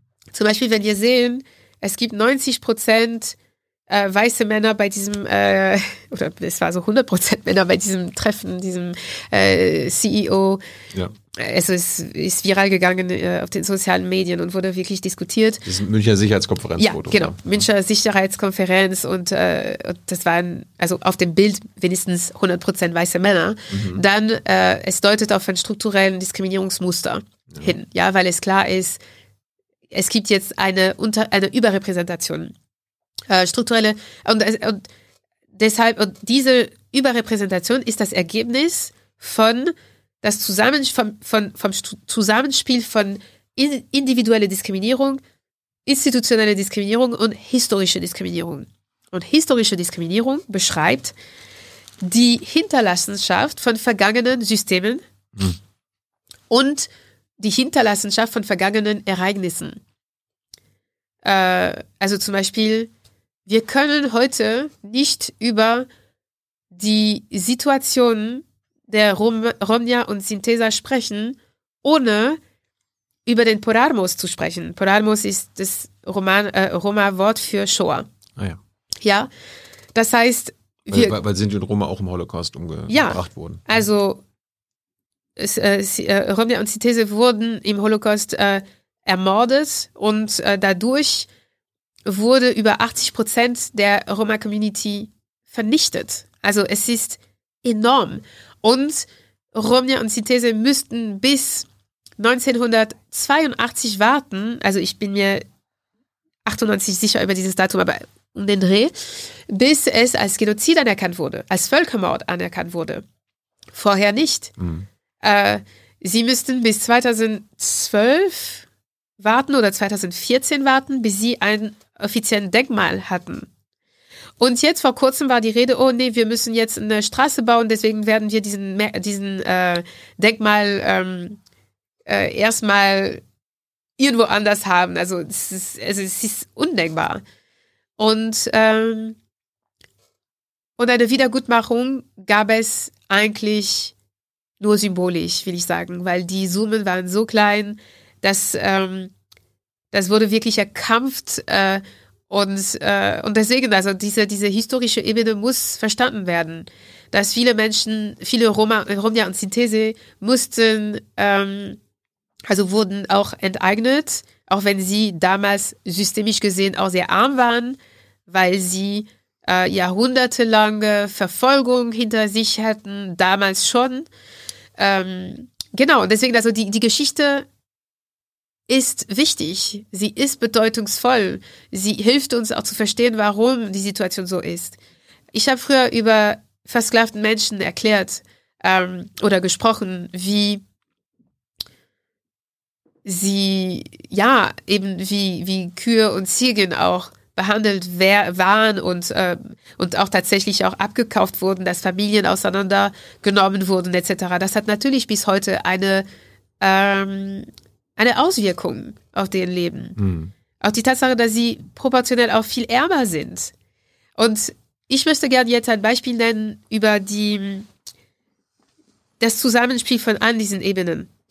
Ja. Und zwar jetzt mit Haiti. Äh, als Land, ne? also, weil das kann auch das sehr gut illustrieren. Haiti ist eine der ärmsten Länder der Welt. Und die Erklärung, die über Haitis Armut gegeben wird, fokussiert sich vorrangig auf ähm, die individuelle endemische Ebene. Das heißt, Haiti hat eine schlechte Infrastruktur, Haiti ist ähm, korrupt, äh, die Bürokratie funktioniert einfach nicht und es gibt vielleicht etwas auch in der Kultur, dass Menschen ein bisschen zu faul sind. Ähm, und natürlich auch ne, die äh, Klimakatastrophen, obwohl sie auch eben immer zweitrangig äh, erwähnt werden. Aber das sind die Hauptgründe. Was nicht erzählt wird, ist, dass in 1804, äh, nachdem Haiti für äh, seine Abhängigkeit gekämpft hatte, sie müssten sich selbst abkaufen, weil damals die Sklaverei nicht abgeschafft wurde. Das heißt, dass Haiti müsste ihre Bevölkerung abkaufen als Sklaven und das hat sie in enormen Schulden äh, gebracht. Es hat über 150 Jahre gedauert, bis sie eben diese Schulden abgezahlt hatten. Bei wem? Bei wem? Bei, äh, ja, stimmt, wichtig. bei den Franzosen Ja, ja. und bei den Belgiern. Ja, und sie müssten auch noch dazu zusätzlich Schadensersatz zahlen, weil Belgien und Frankreich äh, Straßen und Plantagen gebaut hatten. Also sie nicht, sondern die, die versklavten Menschen. Ja, Hm. und ähm, deshalb ist und das ist die strukturelle, institutionelle Ebene. Warum institutionelle Ebene? Weil es im Gesetz verankert war. Das war damals legal, dass sie sich selbst abkaufen mussten. Das war damals legal und ist heute noch legal, dass Haiti Schulden zahlt. Bis heute. Und das ist kein Einzelfall, weil es gibt sehr viele Ex-Kolonien, die bis heute noch Schadensersatz zahlen, die in Form von Schulden eben diese Länder oder diese Abhängigkeit oder ja, diese, diese Gefälle, diese, diese enorme ähm, Ungleichheiten verschärfen und aufrechterhalten vor allem. Ja, aber das wissen wir nicht. Ich habe davon gelernt. Huh. Ich war schon, also ich habe darüber gelernt viel zu spät. Und über die Geschichte von Martinique habe ich auch viel zu spät gelernt. Ich habe viel zu spät, ähm, ja, über die, die Gründe von der Armut von vielen karibischen Inseln. Und das ist auch einer der Gründe, warum Leute auch sagen, also sind sehr abgeschreckt auf Martinique oder Guadeloupe und sagen, wir, nein, also wir können nicht unabhängig werden, weil guckt auf Haiti, das ist so schlimm, wir wollen nicht so werden. Aber dabei wird auch nie erzählt, dass sie damals eben die, die, also die Bevölkerung quasi abkaufen sollte. Wie ist eigentlich der, der, die Kolonialismusdebatte in Frankreich? Ich meine, die haben ja noch offenbar, wie du sagst, Ja. sort of Kolonien. Ja. Wird, da, wird darüber geredet? Gibt es da Pa- Pa- Parteien und politische Forderungen, dass die entweder unabhängig werden? Nein. Oder? Nein, nein, das ist extrem schwierig. Diese Debatte Hm. ist ähm, sehr, sehr frustrierend, weil es gibt Unabhängigkeitsgruppen auf Martinique und Guadeloupe, aber sie werden sehr marginalisiert. Also es wird ähm, nicht wirklich über sie berichtet. Es gibt generell, also äh, nicht generell, sondern regelmäßig Aufstände äh, und Versuche auch Aufmerksamkeit zu schaffen über, über die Ungerechtigkeit auf diesen Inseln und Menschen werden nicht gehört. Es gibt auch, ähm, glaube ich, noch eine Romantisierung von, äh, von, von, von der Kolonisation und von, vom Kolonialismus in Frankreich. Das war meine Kindheit. Also ich bin in einer Familie von Kolonisatoren auch groß geworden. Mein Großvater väterlicherseits ist ein Spanier, der ähm, über 130 Jahren in Algerien gelebt, also nicht er, sondern die Familie gelebt hat und die waren Kolonisatoren und hatten auch diese, diese Romantisierung von der Kolonisation. Also ich bin aufgewachsen mit einem Diskurs, also aus meinem Großvater, dass äh, ja, dass es einfach der größte Fehler war, die Kolonien abzuschaffen. Dass es einfach viel besser war für alle, Ah ja. weil eben Menschen in Algerien das nicht hinkriegen, das alleine ohne den weißen Mann. Und das war für mich eine, also wirklich, ich bin damit aufgewachsen und ich dachte auch, als ich klein war und das gehört habe, also so wie das ist als Kind, man hört zu und denkt sich, okay, das wird wohl wahr sein, stimmt eigentlich. Die weißen Männer sind die überlegenen Menschen in unserer Welt und sie, überall wo sie hingehen, herrscht Ordnung, herrscht Erfolg, herrscht äh, ähm, ja, wirtschaft, wirtschaftliches Wachstum etc. Hey Leute, der heutige Supporter dieser Sendung ist ihr alle. Und ihr alle seid die beste Unterstützung für unabhängigen, kommerzfreien Politikjournalismus auf dem Publikumsmarkt. Und darum bin ich ein Fan davon. Also ein Fan von euch. Macht weiter so. Per PayPal oder Überweisung. Danke dafür und jetzt geht's weiter. Das ist derselbe Opa, der beim Front National war? Ja. Aber das ist, also er ist auch extrem, aber ich würde sagen, in der Schule, und das war wirklich äh, nicht, also das war sehr Mainstream damals, es wurde nie ne wirklich negativ über die Kolonisation gesprochen in Frankreich. Ich habe das noch nie gehört. Äh, ich habe eher gehört, dass die Kolonisation ist eine Debatte. Und es gibt diejenigen, die es schlecht fanden und diejenigen, die es gut fanden. Hm.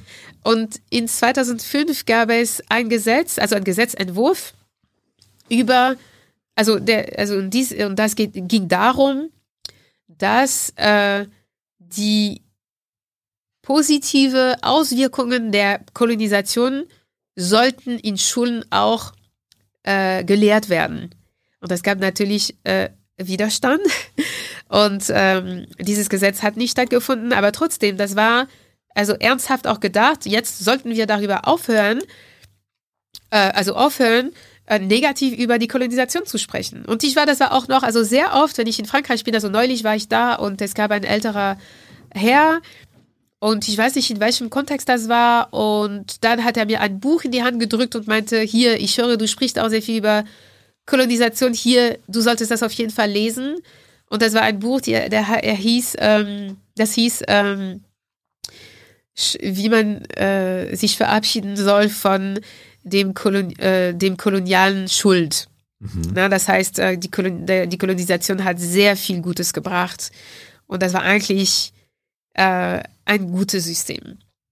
Deswegen, also eine richtige Debatte über die Kolonisation in Frankreich findet nicht statt. Es gibt natürlich sehr viele Stimmen, die sich dazu äußern, aber sie werden immer diskreditiert, sie werden lächerlich gemacht, sie werden marginalisiert. Ähm, und das ist immer noch so. Ist, ähm, kommen wir mal wieder zurück, zurück zu Deutschland, historische ja. Diskriminierung, Hinterlassenschaften. Ist das Wort Rasse ja. im Grundgesetz eine historische, diskriminierende Hinterlassenschaft. Ja. Da gibt ja, äh, die Politik hat gesagt, sie wollen die, das Wort Rasse streichen. Ja, ja. Die Grünen wollen es ersetzen mit rassistische Be Zuschreibung. Ja, ja. Äh, das Institut für Menschenrechte äh, in Deutschland hier, ja. Beate Rudolph war letztens auch hier, die hat gesagt, das soll ersetzt werden durch rassistische Benachteiligung. Ja. Was sagst du? Ich sag nein. Ich sag, Rasse existieren nicht und das ist sehr klar. Ja, dann brauchen Genauso wie. Wenn Rasse nicht existiert, warum denn im Grundgesetz? Ähm, weil auch wenn es nicht existiert, also es ist ein Konstrukt. Mhm. Und alle Diskriminierungsmerkmale sind Konstrukte. Das heißt, Geschlecht ist auch ein Konstrukt. Ich weiß, es ist ein bisschen mehr umstritten, weil Menschen denken so, na ja, aber man sieht doch, dass es ein Mann ist oder eine Frau. Aber ja, man sieht auch, dass ich eine dunklere Hautfarbe habe als du. Mhm. Dennoch existiert Rasse nicht. Genauso wie Geschlecht ist viel komplexer, als wir es darstellen. Also es gibt mehr als zwei Geschlechter. Es gibt laut der Medizin und der Wissenschaft mehr als fünf Geschlechter. Mhm. Ja, und dennoch wird Geschlecht im, im Grundgesetz geschrieben. Dann sollte, wenn wir sagen, Rasse sollte durch rassistische Zuschreibung oder rassistische Benachteiligung ersetzt werden, dann müssten wir auch schreiben, sexistische Zuschreibung, also und da ist klar, nee, das würde keinen Sinn machen. Aber, aber bei Geschlecht, Geschlecht hast du gerade selbst gesagt, es gibt mehrere Geschlechter, aber bei Rassen, Rassen gibt es ja nicht. Also es gibt ja nicht mehrere Rassen. Das ist der Unterschied, oder? Ja, es ist ein Unterschied und dennoch, äh, die soziale Bedeutung von vermeintlichen Rassen existiert immer noch in unserer Gesellschaft. Das heißt, dass ähm, genauso wie ein Mann und eine Frau werden anders behandelt aufgrund von den Projizierungen. Das ist das Gleiche mit einer schwarzen Person und einer weißen Person. Auch wenn es nicht existiert. Dennoch hat es eine, ähm, eine wichtige politische und soziale Bedeutung. Ja, das heißt, es, es existiert nicht, aber es also Colette Guillaumin, eine französische Soziologin, hat gesagt, Rassen existieren nicht, aber sie töten Menschen. Und das sagt alles. Ja. Und was mich stört, ist, dass wenn wir sagen, oh, lass uns jetzt Rasse aus dem Grundgesetz streichen, dann erstmal ist es juristisch nicht so ganz richtig, weil wir brauchen auch eine äh, rechtliche Grundlage, die angepasst ist auch an den internationalen äh, ähm, Abkommen und das, das würde eine Unstimmigkeit geben. Und dann, es gibt auch eine normative, ein normatives Verständnis eben von dieser Kategorie durch, also von mir aus könnten wir schreiben, also statt Rasse, vermeintliche Rasse. Gut, damit wäre ich okay. Okay. Ja. Aber, aber, aber nicht rassistische Benachteiligung? Oder nein, rassistische weil Beispiel, Schuhschreibung? Nein, weil wenn ich sage, ich bin schwarz, es ist doch nicht rassistisch. Mhm.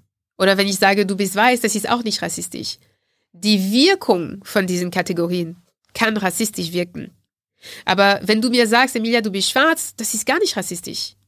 Wenn du mir, äh, wenn du mich ansprechen würdest mit dem N-Wort, ja, das wäre rassistisch, aber das würdest du nicht tun, ja.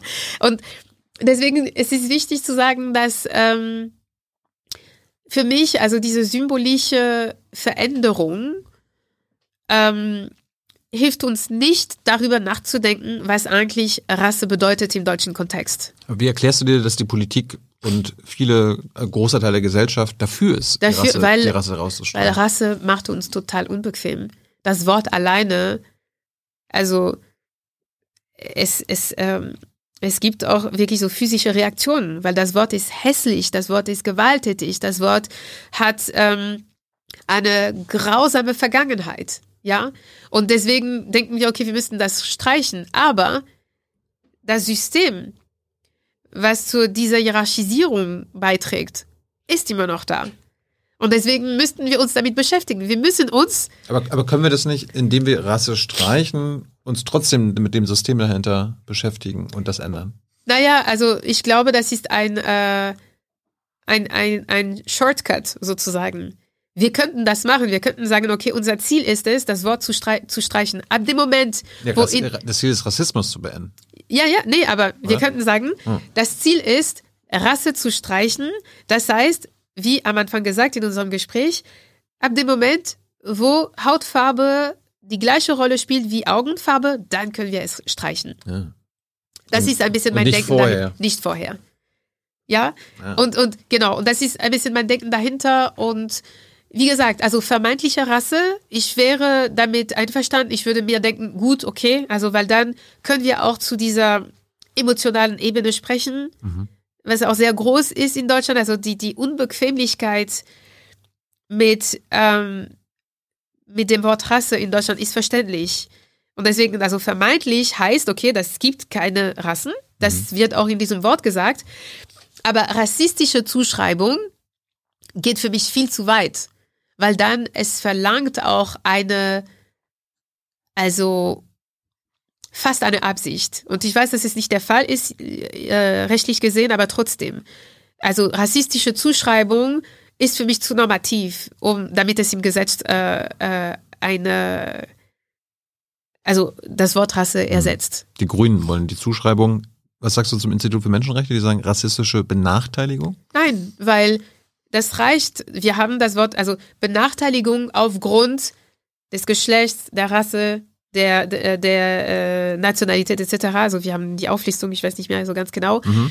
Aber dann schafft es auch eine Doppelbedeutung, wo Rasse anders betrachtet wird als die andere Diskriminierungsmerkmalen. Hm. Man könnte auch denken, so Behinderung ist auch ein Konstrukt.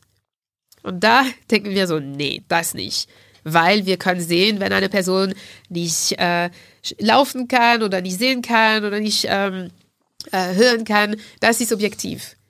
Äh, ja, also diese, diese Kondition, also diese physische Kondition, diese unterschiedliche Körper, Mhm. das kann man auch als Unterschied sehen und nicht unbedingt als Benachteiligung, ähm, erklären nicht oder sind nicht alleine verantwortlich für die, Betra für die Kategorie behindert. In unserer Gesellschaft, die Kategorie mit Behinderung beruht auf zwei Normen, die weder neutral noch objektiv sind. Und da sind die Normen gesund und fähig. Und man könnte denken, naja, also gesund ist objektiv, das ist wissenschaftlich, das ist medizinisch, das ist, das lässt sich messen. Und ich sage, ja, aber nicht, nicht äh, zu 100 Prozent. Zum Beispiel, wenn man betrachtet, was gesund hieß im Dritten Reich, es hatte eine ganz andere Bedeutung. Gesund hieß damals haarig zu sein. Das heißt, dass Roma, Romja und Synthese und jüdische Menschen waren als ungesund betrachtet im medizinischen Sinne. Äh, das heißt natürlich, äh, dass Men Menschen mit Behinderung und auch ähm, äh, Menschen aus der LGBTQI-Gruppe waren auch damals als ungesund betrachtet. Aber das ist wichtig zu sehen, dass diese Kategorie ist auch sehr politisch. Transgeschlechtliche Menschen waren bis äh, 2019 als ungesund betrachtet laut der WHO. Heute nicht mehr. Hm. Lesben, schwulen und bisexuellen Menschen bis 1990.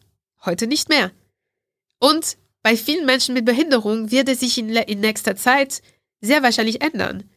Das heißt, dass die Norm gesund ist auch flexibel. Es ist eine Norm, die, die, die, die sich verändert. Äh, und die Norm fähig auch. Also man könnte denken, okay, was ist fähig? Hm. Naja, wenn du einen Körper hast und drin lebst, bist du fähig, oder? Was müssen wir noch machen? Aber nein, fähig wird angeknüpft an unsere eben Fähigkeit zur Akkumulation von Kapital beizutragen. Das heißt, es ist sehr eng verbunden mit der Wirtschaft. Hm. Und es ist auch sehr eng verbunden mit der Reproduktion der Nation. Weil ein gesünder Körper und ein fähiger Körper, in Anführungsstrich, sind Körper, die zur Reproduktion der Nation, der Arbeitskraft beitragen kann durch die Entstehung von gesunden Babys, die in heterosexuellen Beziehungen entstehen. Also es geht ein bisschen weit, aber nur um zu sagen, dass Behinderung ist keine objektive, neutrale Bezeichnung. Die ist auch konstruiert. Äh, weil wir gerade beim, beim Wort Rasse sind in Amerika, also im Englischen sagt man ja Race. Ja. Ich habe in, Frank in Französisch nie so gut aufgepasst. Wie ist das in Frankreich? Rass. Aber es gibt auch die gleiche Debatte wie hier in Deutschland. Aber wenn wir vom amerikanischen Race sprechen, dann meinen wir Ethnien. Oder die Amerikaner meinen damit ja die Ethnien. Nein, nein, die machen, die, die, die meinen tatsächlich Hautfarbe eher. Also Race ist ein politischer Begriff, wo ähm, also Hautfarbe, ethnische Herkunft Ja. äh, auch enthalten wird und auch äh, indigene ähm, Gruppen fallen auch in dieser, in dieser erweiterten Kategorie. Also es gibt natürlich Differenzierungen, aber ja, das ist auch Teil davon. Aber es ist halt immer ein bisschen schwierig auseinanderzuhalten. Wir sagen Rasse im Deutschen. Ja. Es gibt keine Rassen. Ja. In Amerika gibt es. Also Ja. Da wird über Race und Ja, Races aber gesprochen. weil das wird sehr klar als Konstrukt verstanden. Mhm. Und deswegen haben sie damit gar kein Problem. Und sie verstehen so gar nicht. Sie sind sehr irritiert über die deutsche Debatte, über die europäische Debatte. Und Wie ist das in Frankreich? Äh, wie die, wie die Amerikaner Mhm. oder eher wie die Deutschen? Äh, wie die Deutschen. Weil es Europa ist. Also die Shoah und der Polarmus, die haben beide in Europa stattgefunden. Mhm. Und, ähm, und deswegen, ich habe, also ja, diese Geschichte, die Genozid, die, die Geschichte des Genozids ähm, geht weit über Deutschland hinaus ähm, in diesem Sinne. Und deswegen fühlen sie sich auch näher zu Deutschland als zu Amerika. Also zu Nordamerika, zu, ja, Nordamerika. Hm. Wir werden, wir werden heute nicht drei oder vier Stunden miteinander reden, weil du bist natürlich ein bisschen äh, gesundheitlich angeschlagen. Darum, äh, ich habe noch ein paar Fragen. Ihr habt noch so circa zehn Minuten Zeit, um Hans eure Fragen für Emilia zu geben. Ich wollte jetzt nochmal neben Patriarch patriarchalen Kapitalismus nochmal Privilegien ansprechen. Ja. Erklär mir mal, was es bedeutet, wenn ich ein weißer Mann bin. Was bedeutet das? Okay. Also, Ich habe ja, hab ja die meisten Privilegien inne, oder? Ja, Ja. hast du. Ähm, es heißt, also ich glaube, viele Menschen werden getriggert dadurch, wenn sie als weiße Männer benannt werden, weil diese gesellschaftliche Gruppe repräsentiert die universelle Norm. Und die universelle Norm wird nicht benannt. Nur die Menschen, die abweichen, die von dieser Norm abweichen, werden benannt. Mhm. Frauen, ähm, Schwarze etc. Und, ähm, und deswegen ist es, glaube ich, äh, für viele erstmal ein Trigger, weil das heißt so, oh, also ich will nicht benannt werden. Ich habe dieses Privileg der Uni des Universalismus. Und das kann auch nicht als Beleidigung angesehen werden, weil in unserer Gesellschaft, wir müssen gucken, also äh, ich hatte neulich diese, dieses Gespräch auch mit einem alten weißen Mann und der war so, aber ich fühle mich davon total äh, so verletzt. Und ich dachte mir, ja, also klar, also gut, also ich, wer bin ich, um das zu beurteilen? Also er fühlt sich verletzt und das ist, ja, es ist äh, nicht falsch oder richtig, er fühlt sich so, das ist so. Aber ich habe nur dazu gesagt, wir müssen gucken, was diese Verletzung strukturell bedeutet. Das heißt, wir werden gucken, wie weiße Männer oder alte weiße Männer porträtiert werden in der Gesellschaft. Und nicht nur heute in der Debatte und in einem so sehr kleinen äh, Teil der Debatte, sondern generell, so historisch gesehen. Und alte weiße Männer werden mit sehr positiven Eigenschaften in Verbindung gebracht. Mit Vertrauen, Kompetenz, Rationalität, Wissen, Intelligenz, ähm, Macht. Und deshalb ist es kein diskriminierendes Wort, weil es wird nicht verknüpft mit negativen Eigenschaften. Und alte weiße Männer dürfen auch individuell sein. Und ich glaube, das ist das, was problematisch, was als problematisch angesehen wird, weil sie denken dadurch so, ich bin kein Individuum mehr. Ich bin kein alter weißer Mann, ich bin Hans Schmidt. Oder ich weiß nicht, ob es einen Hans Schmidt hier Hans gibt. Jessen kommt gleich. Also okay. nee, also ich bin so und so. Ähm, und dieses, also es ist, es fühlt sich an wie eine Verweigerung von Individualität. Und das fühlt sich nicht gut an für Menschen, die bisher privilegiert waren oder privilegiert sind nach wie vor. Aber welche Privilegien habe ich als weißer Mann? Also du hast das Privileg, dass du also erstmal äh, dich überall auf der Straße sicher fühlst oder sicherer als eine Frau. Also es kann sein, dass du dich in manchen Orten nicht so sicher fühlst, aber wärst du eine Frau, wäre das noch schlimmer. Du äh, hast das Privileg, dass du zu den äh, 1% der Bevölkerung, die über Land, äh, die, die Land besitzt, ich glaube, das ist so ungefähr, ja, also ein Prozent und auch global, also es ist schon äh, viel. Du gehörst auch, äh, ja, du gehörst auch, ähm, also deine Stimme oder Menschen, die aussehen wie du, sind in allen Sphären der Macht und vertreten einen Teil deiner Interessen. Mhm. Du wirst, also dir wird generell Professionalismus, Vertrauen, Intelligenz zugesprochen. Wenn du wüsstest. ja. Aber Ja, ich. und ähm, ja, und du weißt, dass wenn du die Polizei rufst, dass du keinen Rassismus erfahren wirst von ihnen. Also es gibt auch natürlich, also zum Beispiel, es gibt weiße Männer, die, sagen wir mal, äh, andere Achsen der Benachteiligung haben.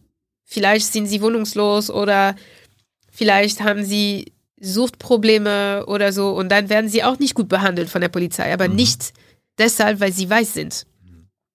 Und wären sie schwarz oder muslimisch, dann wäre das noch schlimmer. Genau. Ähm, und du gehörst zu der gesellschaftlichen Gruppe, die über die meisten Kapital verfügt und am besten verdient. Ja. Die meisten Millionäre, allermeisten Millionäre Und- leben, leben in Westdeutschland Genau. und sind Männer. Weiß- und du gehörst auch zu der gesellschaftlichen Gruppe, ähm, zu der am meisten geforscht wird medizinisch. Das heißt, du weißt, dass Ah, ja. dein Körper, oder nicht dein Körper, du, Tilo, sondern dass ähnliche Körper. Haben als Grundlage für die medizinische Forschung, ähm, also wurden für, als Grundlage für die medizinische Forschung benutzt, was die Heilung von Krankheiten, zum Beispiel Frauen sterben viel häufiger an Herzinfarkte, weil die medizinische Forschung sich auf männliche Körper fokussiert hat und die Symptome von Herzinfarkten bei Frauen viel weniger erkannt sind. Bekannt sind. Wie profitiere ich vom Patriarchat? Na, erstmal in dem, wenn du zum Beispiel in einer Beziehung mit deiner Frau bist und ähm, ihr Kinder habt, dass deine Karriere wird gefördert sein vom Staat. Dass dein, deine, also deine Bereicherung, also durch Kapital wird vom Staat gefördert, durch Steuer, durch begünstigte Steuer zum Beispiel. Du, äh, wa- was war die Frage? Sorry, Wie ich profitiere ich, Ah, ich, vom Patriarchat, ich, genau. Ich als Mann Ja. vom Patriarchat. Also du profitierst vom Patriarchat, weil äh, Frauen ähm, und also Jungs und Mädchen und ich sehe das auch sehr klar mit meinem Sohn, er ist sieben Jahre alt, in der ersten Klasse und in dem Alter besonders werden diese Dynamiken auch verschärft. Also das ist da, wo sie sich auch, wo die Maskulin Maskulinität auch ausgehandelt wird. Äh, und äh, wir wachsen alle auf mit dem Glauben, dass Männer überlegen sind, dass Männer über mehr Platz ver äh, verdien, äh, ver äh, dass, dass mehr Platz verdienen, mehr Achtung, mehr Respekt, mehr Empathie. Äh, Heute noch? Heute noch, Okay. ja. Also auch in dem Alter, was mich ziemlich deprimiert hat, als ich äh, das auch beobachtet habe. Ja, woran merkst du das bei deinem Sohn? Also ich merke das in dem, also es ist sehr, sehr, sehr wichtig für die Jungs in diesem Alter, sich sehr, sehr krass zu distanzieren und auch so äh, sich abzutrennen von den Mädchen. Nicht, weil sie einfach anders sein wollen, weil, sondern weil sie merken, das Schlimmste, was einem Junge passieren kann, ist, wie ein Mädchen gehalten zu werden. Und das ist so, dass sie in ihrer Maskulinität stehen. Und bei den Mädchen existiert auch dieses, ähm, diese Distanzierung, dass diese Gruppen auch voneinander getrennt werden, aber nicht aus denselben Gründen. Mädchen denken nicht, dass sie sich trennen sollten, weil sie besser sind als die Jungs, sondern sie trennen sich, weil sie einfach anders sind und es ist auch gemütlicher und weniger gefährlich. Also es gibt jetzt in, in der Klasse zum Beispiel einen Fall von ja, von, von Mobbing und äh, von mehreren Mädchen, die sich unsicher fühlen in der Klasse, weil sie wirklich verfolgt werden von Jungs. Also so weit geht es. Und das ist jetzt keine, kein Einzelfall. Es könnte in je, jeder Schule auch der Fall sein. Ich habe das auch erlebt. Und jede Frau hat das erlebt, dass in der Schule ähm, eben diese Dynamiken stattgefunden haben. Dass zum Beispiel äh, Jungs Mädchen geärgert haben aber wir nehmen das, wir verharmlosen das und normalisieren solches Verhalten als so sind einfach Kinder. Und du profitierst auch vom Patriarchat, weil äh, Frauen werden sozialisiert, extrem viele emotionale Arbeit zu leisten, sehr viel Care, also sehr viel Fürsorge auch zu leisten und vor allem äh, äh, äh ja vor allem für Männer und ihre Familien. Also für, für Männer und für die gemeinsame Familie. Und das ist so schön, das zu bekommen. So viel Liebe, so viel Care, so viel Aufmerksamkeit von Frauen, weil sie daran sozialisiert werden. Also das ist jetzt, das mag ein bisschen plakativ klingen, weil nicht alle Frauen sind so und nicht alle Männer sind so. Es gibt sehr, sehr fürsorgliche Männer mhm. und es gibt Frauen, die überhaupt nicht fürsorglich sind. Ne? Also ich rede jetzt über Sozialisation, also Sozialisationsmuster. Aber gleichzeitig, und das muss ich auch sagen, Männer leiden unter dem Patriarchat. Und ich bin sehr vorsichtig, indem ich das sage, weil es ist sehr klar, dass die ersten Opfer in Anführungsstrichen des Patriarchats sind Frauen, nicht-binären Menschen, Transmenschen, ja. Äh, aber Männer müssen auch einen hohen Preis zahlen dafür, dass sie über diese ganze Macht verfügen. Weil sie müssen einen ganzen Teil von sich selbst vernichten in der Kindheit. Und das ist das, was mein Herz bricht, weil ich beobachte das äh, bei den Jungs, die ähm, unter diesem Druck leiden und denken, wenn ich mich entwickeln will in einem Mann oder wenn ich groß werden will, dann muss ich diesen Teil von mir, wenn nicht komplett vernichten, wenigstens zur Seite schieben oder unterdrücken. Hm. Die, was wir in unserer Gesellschaft als weibliche Eigenschaften beschreiben würden, was auch sehr heteronormativ ist, aber trotzdem so zum Beispiel äh, Jungs, die sehr emotional sind und viel weinen oder Jungs, die äh, ja zum Beispiel kein Fußball mögen. Weil es gibt eine ganze Sozialisation auch um Fußball herum und Jungs, die keinen Fußball mögen und überhaupt, also ja. Allgemein Sport, ne? Ja. Allgemein Sport nicht mögen. Wettbewerb. Genau, mhm. ja. Äh, haben auch eine schwere Zeit. Das heißt, es gibt sehr viele, also die Jungs, die sich den Erwartungen und den, ähm, ja, den Erwartungen des Patriarchats und diesen sehr starren Geschlechterrollen nicht anpassen, haben eine schwere, schwere Zeit im Patriarchat. Und diejenigen, die besonders bedacht sind, sich anzupassen, leiden auch darunter, weil sie nicht wirklich sich selbst sein können. Sie müssen eine Rolle spielen, sie müssen eine Maske tragen, wie Bell Hooks so schön sagt. Und ähm, ja, und das äh, es ist, es ist eine Art Gewalt. Also es ist eine Art emotionale Gewalt gegenüber Männern. Über den Kapitalismus reden wir beim nächsten Mal. Wie kann ich denn mithelfen oder Männer, die jetzt hier zuhören, das Patriarchat abzuschaffen? Das ist ja das Ziel, oder? Ja, das ist das Ziel. Was, ja. was können wir tun? Also ich würde den Männern an, ans Herz legen, ähm, und das ist wirklich, es tut der Seele extrem gut, ähm, Aufmerksamkeit zu schenken, so, so fürsorglich sein wie möglich, zuhören und ähm, also es gibt so viel, was man machen kann, aber wirklich für die Männer einfach zu versuchen zu merken, okay, was ist das, was ich unterdrücken musste bei mir und einen Zugang dazu zu finden. Also es ist quasi auch so wirklich eine psychologische. Das wüsste ich jetzt gar nicht. Was, ja, ja. ja, tatsächlich, aber das verlangt, es ist wirklich eine, also it's a, it's, a, it's a lot of inner work. Also es ist so wirklich, es geht sehr tief, aber erstmal auch darüber zu lernen, okay, was ist überhaupt das Patriarchat? Also wie hat meine Männlichkeit auch dazu geführt, dass ich Teil des Problems geworden bin und wie kann ich das ähm, auch ändern und mir erlauben, äh, die ganze Teile meiner Persönlichkeit auszuleben. Vielleicht will ich auch nicht so ein, also zum Beispiel auf Dates, also vielleicht will ich nicht auch derjenige sein, der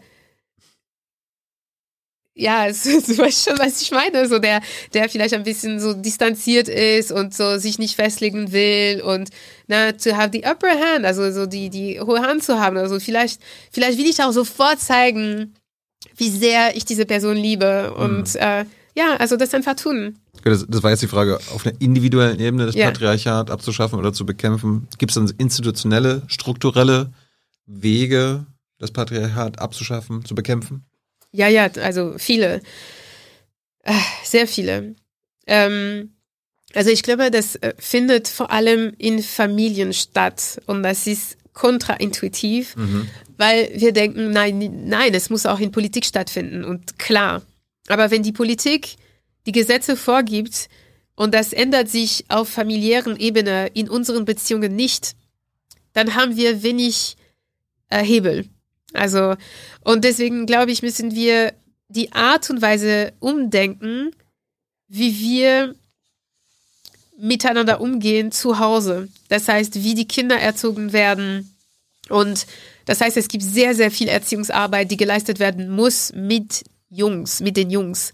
Und das ist auch eine, ein bisschen so eine andere Richtung, weil bisher haben wir über, also sehr viel über die Erziehung von Mädchen das heißt, okay, wir müssen jetzt im Patriarchat unsere Mädchen anders erziehen. Sie müssen lernen, Nein zu sagen. Sie müssen ihre Grenzen mhm. äh, sehr klar kommunizieren. Sie müssen Fußball spielen und auch wissen, sie können so, also großes vollziehen. Ähm, sie müssen sich wehren und sich behaupten, die Arbeit liegt bei ihnen.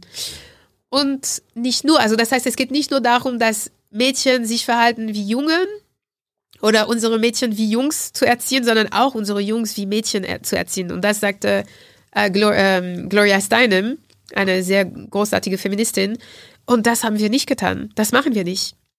Es geht darum, wirklich unsere Jungs so zu erziehen, wie wir unsere Mädchen erziehen. Dass sie fürsorglicher sind, dass sie vielleicht weniger Platz nehmen, dass sie darauf achten, wie die anderen sich um sich herum bewegen, dass sie ähm, über ihre Gefühle sprechen, dass sie die anderen mehr zuhören und dass sie auch eben eine Wahrnehmung von den anderen auch verschärfen. Das heißt, über die Körpergrenze der anderen, über die Körpersprache der anderen. Mhm. Ja. Ich probiere es nochmal. Gibt es irgendwas Institutionelles ja. beim Patriarchat, ja. was wir abschaffen können oder was wir ändern können? Ja, also Gesetze erst. Also erstmal Ehegattensplitting. Also ich sage das wirklich zum dritten Mal, aber das ist so wichtig, dass wir das machen. Ähm, wir sollten auch äh, das Steuerrecht komplett äh, also reformieren. Also Ehegattensplitting ist ein Teil davon. Äh, das Kapital müsste mehr gesteuert werden als versteuert werden als die Gehälter. Mhm. Und äh, wir müssten dafür sorgen, nicht dass, äh, also nicht nur, dass die Gehälter zwischen Männern und Frauen auf den hohen Ebenen der Gesellschaft äh, angeglichen werden. Ja, klar, aber auch, dass äh, die Gehälter auf den äh, niedrigeren Ebenen der, des Arbeitsmarkts äh, erhöht werden. Und zwar äh, die Gehälter äh, in den Sektoren, die Frauen dominiert sind. Und jetzt komme ich auch zurück zur Care-Arbeit. Das heißt, ich rede sehr viel darüber, über diese Arbeit, die meist unsichtbar geleistet wird und auch über einen sehr geringen Status in der Gesellschaft äh, profitiert. Und äh, da da, da müssten wir auch einen Akzent setzen. Es gibt auch natürlich andere Gesetze. Also ich bin nicht unbedingt für die ähm, eine strafrechtliche, also eine rein strafrechtliche Antwort auf sexualisierte Gewalt, sondern, und das ist auch die institutionelle Ebene, äh, eine, äh, ein, also dass, dass die Erziehung von Jungs auch in den Schulen und nicht nur zu Hause auch in den Blick genommen wird. Emilia, vielen Dank für deine Zeit. Dankeschön. Komm bald wieder. Danke. Ähm, liest das Buch von Emilia, Why We Matter. Sehr lesenswert. Und jetzt kommt Hans. Ich bin gespannt, was jetzt für Publikumsfragen kommen. Ich bin auch gespannt. Ja. Nimm einen Schluck Tee. Ah ja, danke. danke, dass du mich daran erinnerst. Ja.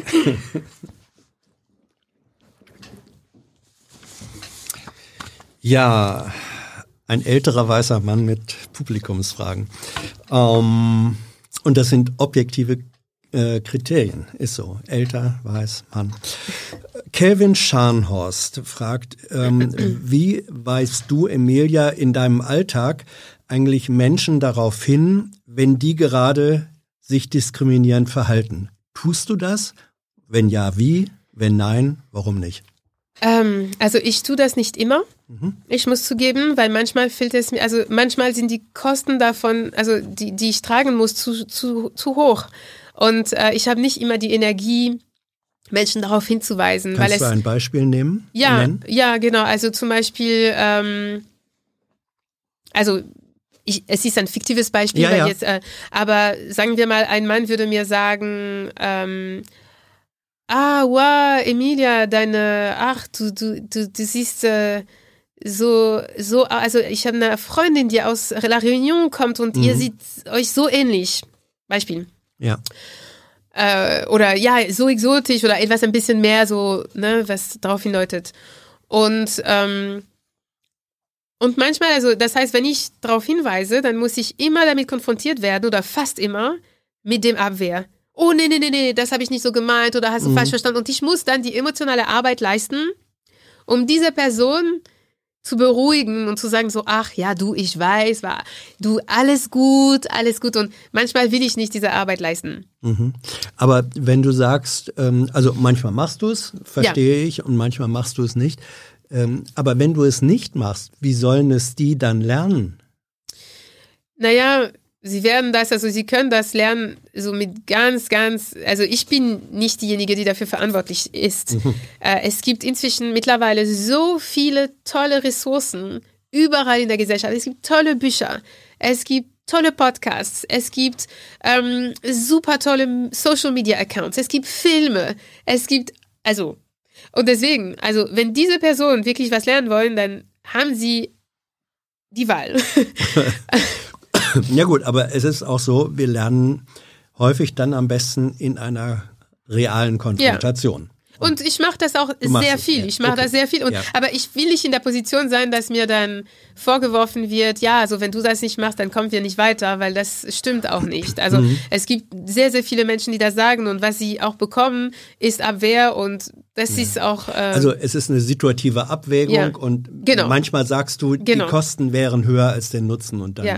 äh, Und ja. ich habe auch für mich eine Regel, wenn es etwas ist, was mich nicht anbetrifft, dann mache ich Mhm. das. Zum Beispiel, wenn die Person eine äh, ableistische Sache sagen würde, wie zum Mhm. Beispiel so, oh ja, das ist äh, also ein Kommentar, was, was ähm, ja, Menschen verharten gegenüber ähm, Mhm. behinderte Menschen, dann würde ich das sagen, weil äh, ich sehe das als meine Verantwortung und das Mhm. betrifft mich persönlich nicht. Okay. MC Berlin, ähm, nee, Billen. Welche Rolle spielt für dich Kapitalismus? Äh, Können wir äh, Patriarchat, Sexismus, Rassismus bekämpfen ohne Klassenkampf? Das ist jetzt sozusagen die fundamentale Frage. Nein, das geht einfach gar nicht. Das heißt, der, der Kapitalismus ist genauso zentral zu der Unterdrückung wie Rassismus und Patriarchat. Sie hängen alle zusammen. Und ähm, eine Trennung von Klasse und äh, ethnischer Herkunft, Hautfarbe und Geschlecht geht nicht. Zum Beispiel die Arbeiterinnenklasse ist überwiegend weiblich und sie ist überwiegend von Menschen aus dem globalen Süden und äh, äh, People of Color, Migranten, Migrantinnen. Deswegen, also nein, ohne Klassen, also und Klassenkampf ist vi- vielleicht für, mich ein bisschen verhaltet als ähm, Begriff, obwohl es passt auch trotzdem.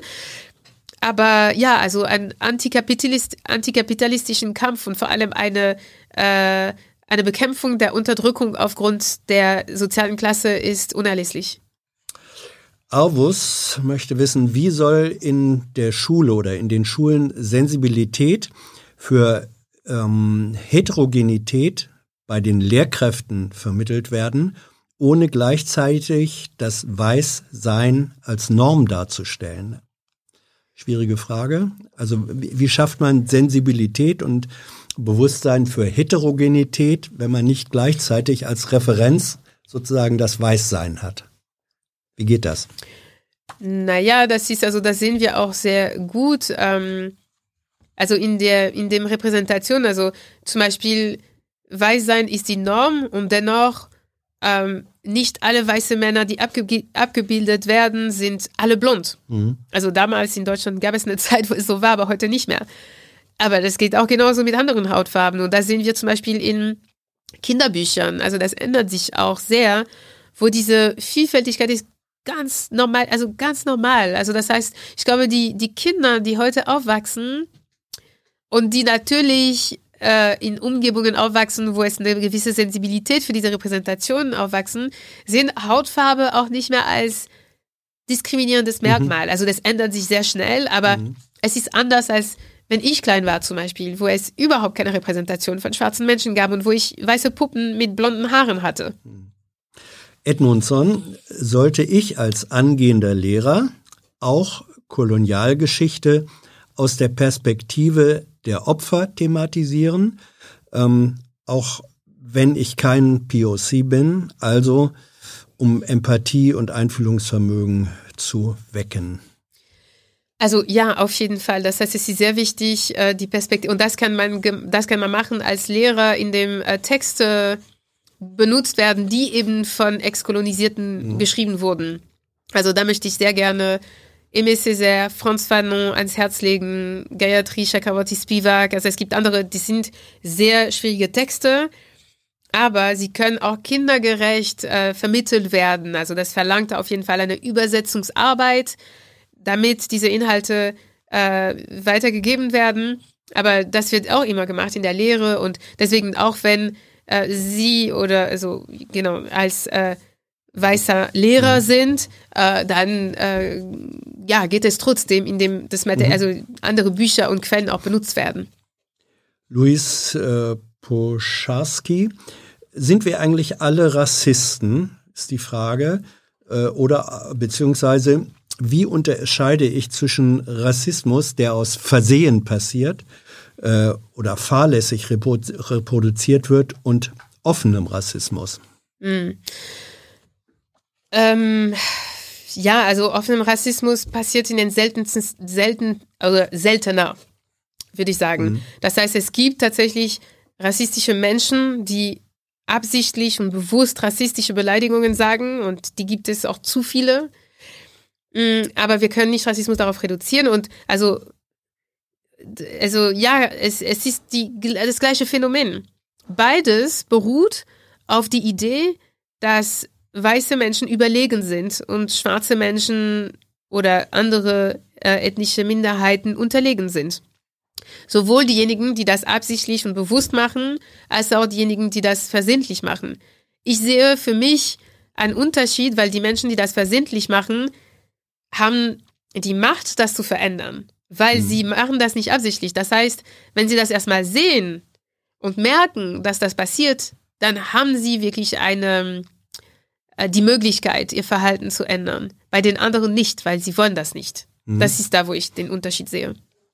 Magnus, wie bewertest du die Aufarbeitung von Kolonialismus im Geschichtsunterricht äh, und den schulischen Umgang mit Diskriminierung und Rassismus. Was läuft gut, was läuft schlecht? Mhm.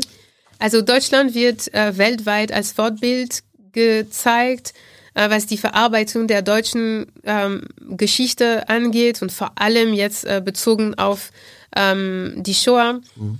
Und ich sage nur Shoah, weil das ist eine selektive Verarbeitung. Das heißt, diese Arbeit wurde teilweise gut geleistet. Das heißt, es gibt wirklich in der deutschen Gesellschaft eine sehr klare Haltung gegenüber der Shoah. Das heißt, es darf nicht mehr passieren. Es wird auch dokumentiert. Es, äh, also genau, das sind positive Seiten. In der Schule wird es, also ähm, äh, es, es, also es wird auch gelehrt, also es und auch nicht äh, nicht wenig, sondern es hat äh, einen großen Teil auch in der Schule. Aber es wurde selektiv gemacht, nämlich dass äh, zum Beispiel es gibt viele Opfer der NS-Zeit, die ausgeblendet wurden und nicht anerkannt wurden und nicht die, die ähm, Erinnerungs-, also das gegenüber Ja, du hast vorhin Sinti und Roma schon Sinti erwähnt. und, also genau, äh, Ronja und Sinti, aber auch ähm, ähm, behinderte Menschen, also mhm. die, die Opfer des, des äh, Euthanasie zum Beispiel, äh, die ähm, äh, schwulen, lesbien, äh, trans- und bisexuellen Menschen. Ähm, genau, und das, das muss sich ändern. Und auch, es gibt aber auch die Frage ganze war hier Kolonialismus. Kolonialismus, Ja. genau. Also, aber trotzdem, es ist verbunden damit. Also, das ist jetzt nicht so, es sind nicht äh, separate Phänomene. Und ähm, ja, die Tatsache, dass die Kolonialgeschichte Deutschlands komplett ausgeblendet wird im Unterricht, dass niemanden weiß über das Genozid an, den Nama und Herero im äh, Südwestafrika, äh, äh, Afrika, so heutige Namibia, äh, Anfang des äh, 20. Jahrhunderts, in den, in, zwischen 1904 und 08, also ich bin Ja. mir nicht äh, von den Daten nicht äh, komplett sicher, ist ein Riesenproblem. Das heißt, ähm, das kann nicht sein, dass Deutschland, weil es eine kleinere Kolonialmacht war als Belgien, Frankreich und Großbritannien zum Beispiel, das komplett unter den Teppich fegt. Und diese Arbeit muss geleistet werden, weil es ich erklärt. glaube, ein bisschen ist da in Gang gekommen schon, Ja. auch gerade weil wir Ja. äh, mit Namibia äh, in Mhm. diesen wirklich komplizierten, schwierigen Gesprächen sind, wo Deutschland Ja. keine gute Rolle bislang spielt. Äh, Ja. Das trägt sich, glaube ich, inzwischen auch Ja. bis in den Unterricht mit. mit. Ja, ja, ja, aber das ist trotzdem also langwierig und man Ja. denkt sich, also genau, aber das muss noch viel gemacht werden, Mhm. obwohl es in die richtige Richtung geht. Mhm. Benjamin Kischke, ähm, gibt es eigentlich, oder wie bewertest du die Rolle von positivem Rassismus? Also wenn zum Beispiel gesagt wird, toll, wie gut Sie Deutsch sprechen zu POC, die aber in Deutschland geboren sind. Gibt es sowas? Es gibt, also Rassismus ist nie positiv. Rassismus ist nie positiv. Mhm. Das war auch in Anführungsstrichen. Ja, ja, ja, ne? genau, ja, ja. Also deswegen, nein, also Komplimente, die rassistisch sind, fühlen sich gar nicht gut an. Mhm. Zum Beispiel, wenn ja mir gesagt wird, so, ah, also das habe ich auch gehört als Kind und viele schwarze Frauen hören das. Ah, du bist schön, du bist schön für eine Schwarze. Na, ist kein schönes Kompliment. Ja, das ist kein Kompliment. Nee. Ähm, oder, oh, ich hätte nicht gedacht, dass du lesbisch bist. Du siehst sehr hetero aus. Das ist, also, das, Ja, jetzt ja. reden wir über, aber solche, oder, ah, du kannst so gut tanzen, weil Mhm. du schwarz bist. Also, das sind, weil die reduzieren, mh, oder die, die, die, die verweigern die Individualität der Menschen. Und, Mhm. äh, es, genau, das ist, das ist kein, es, Es- ist ein, eine, äh, eine Form von Rassismus und die fühlt sich nicht gut an, auch wenn sie so gemeint ist. Ja. Butterflies Butler, ähm, wie stark haben Rassismus und Diskriminierung dein Emilias Leben beeinflusst?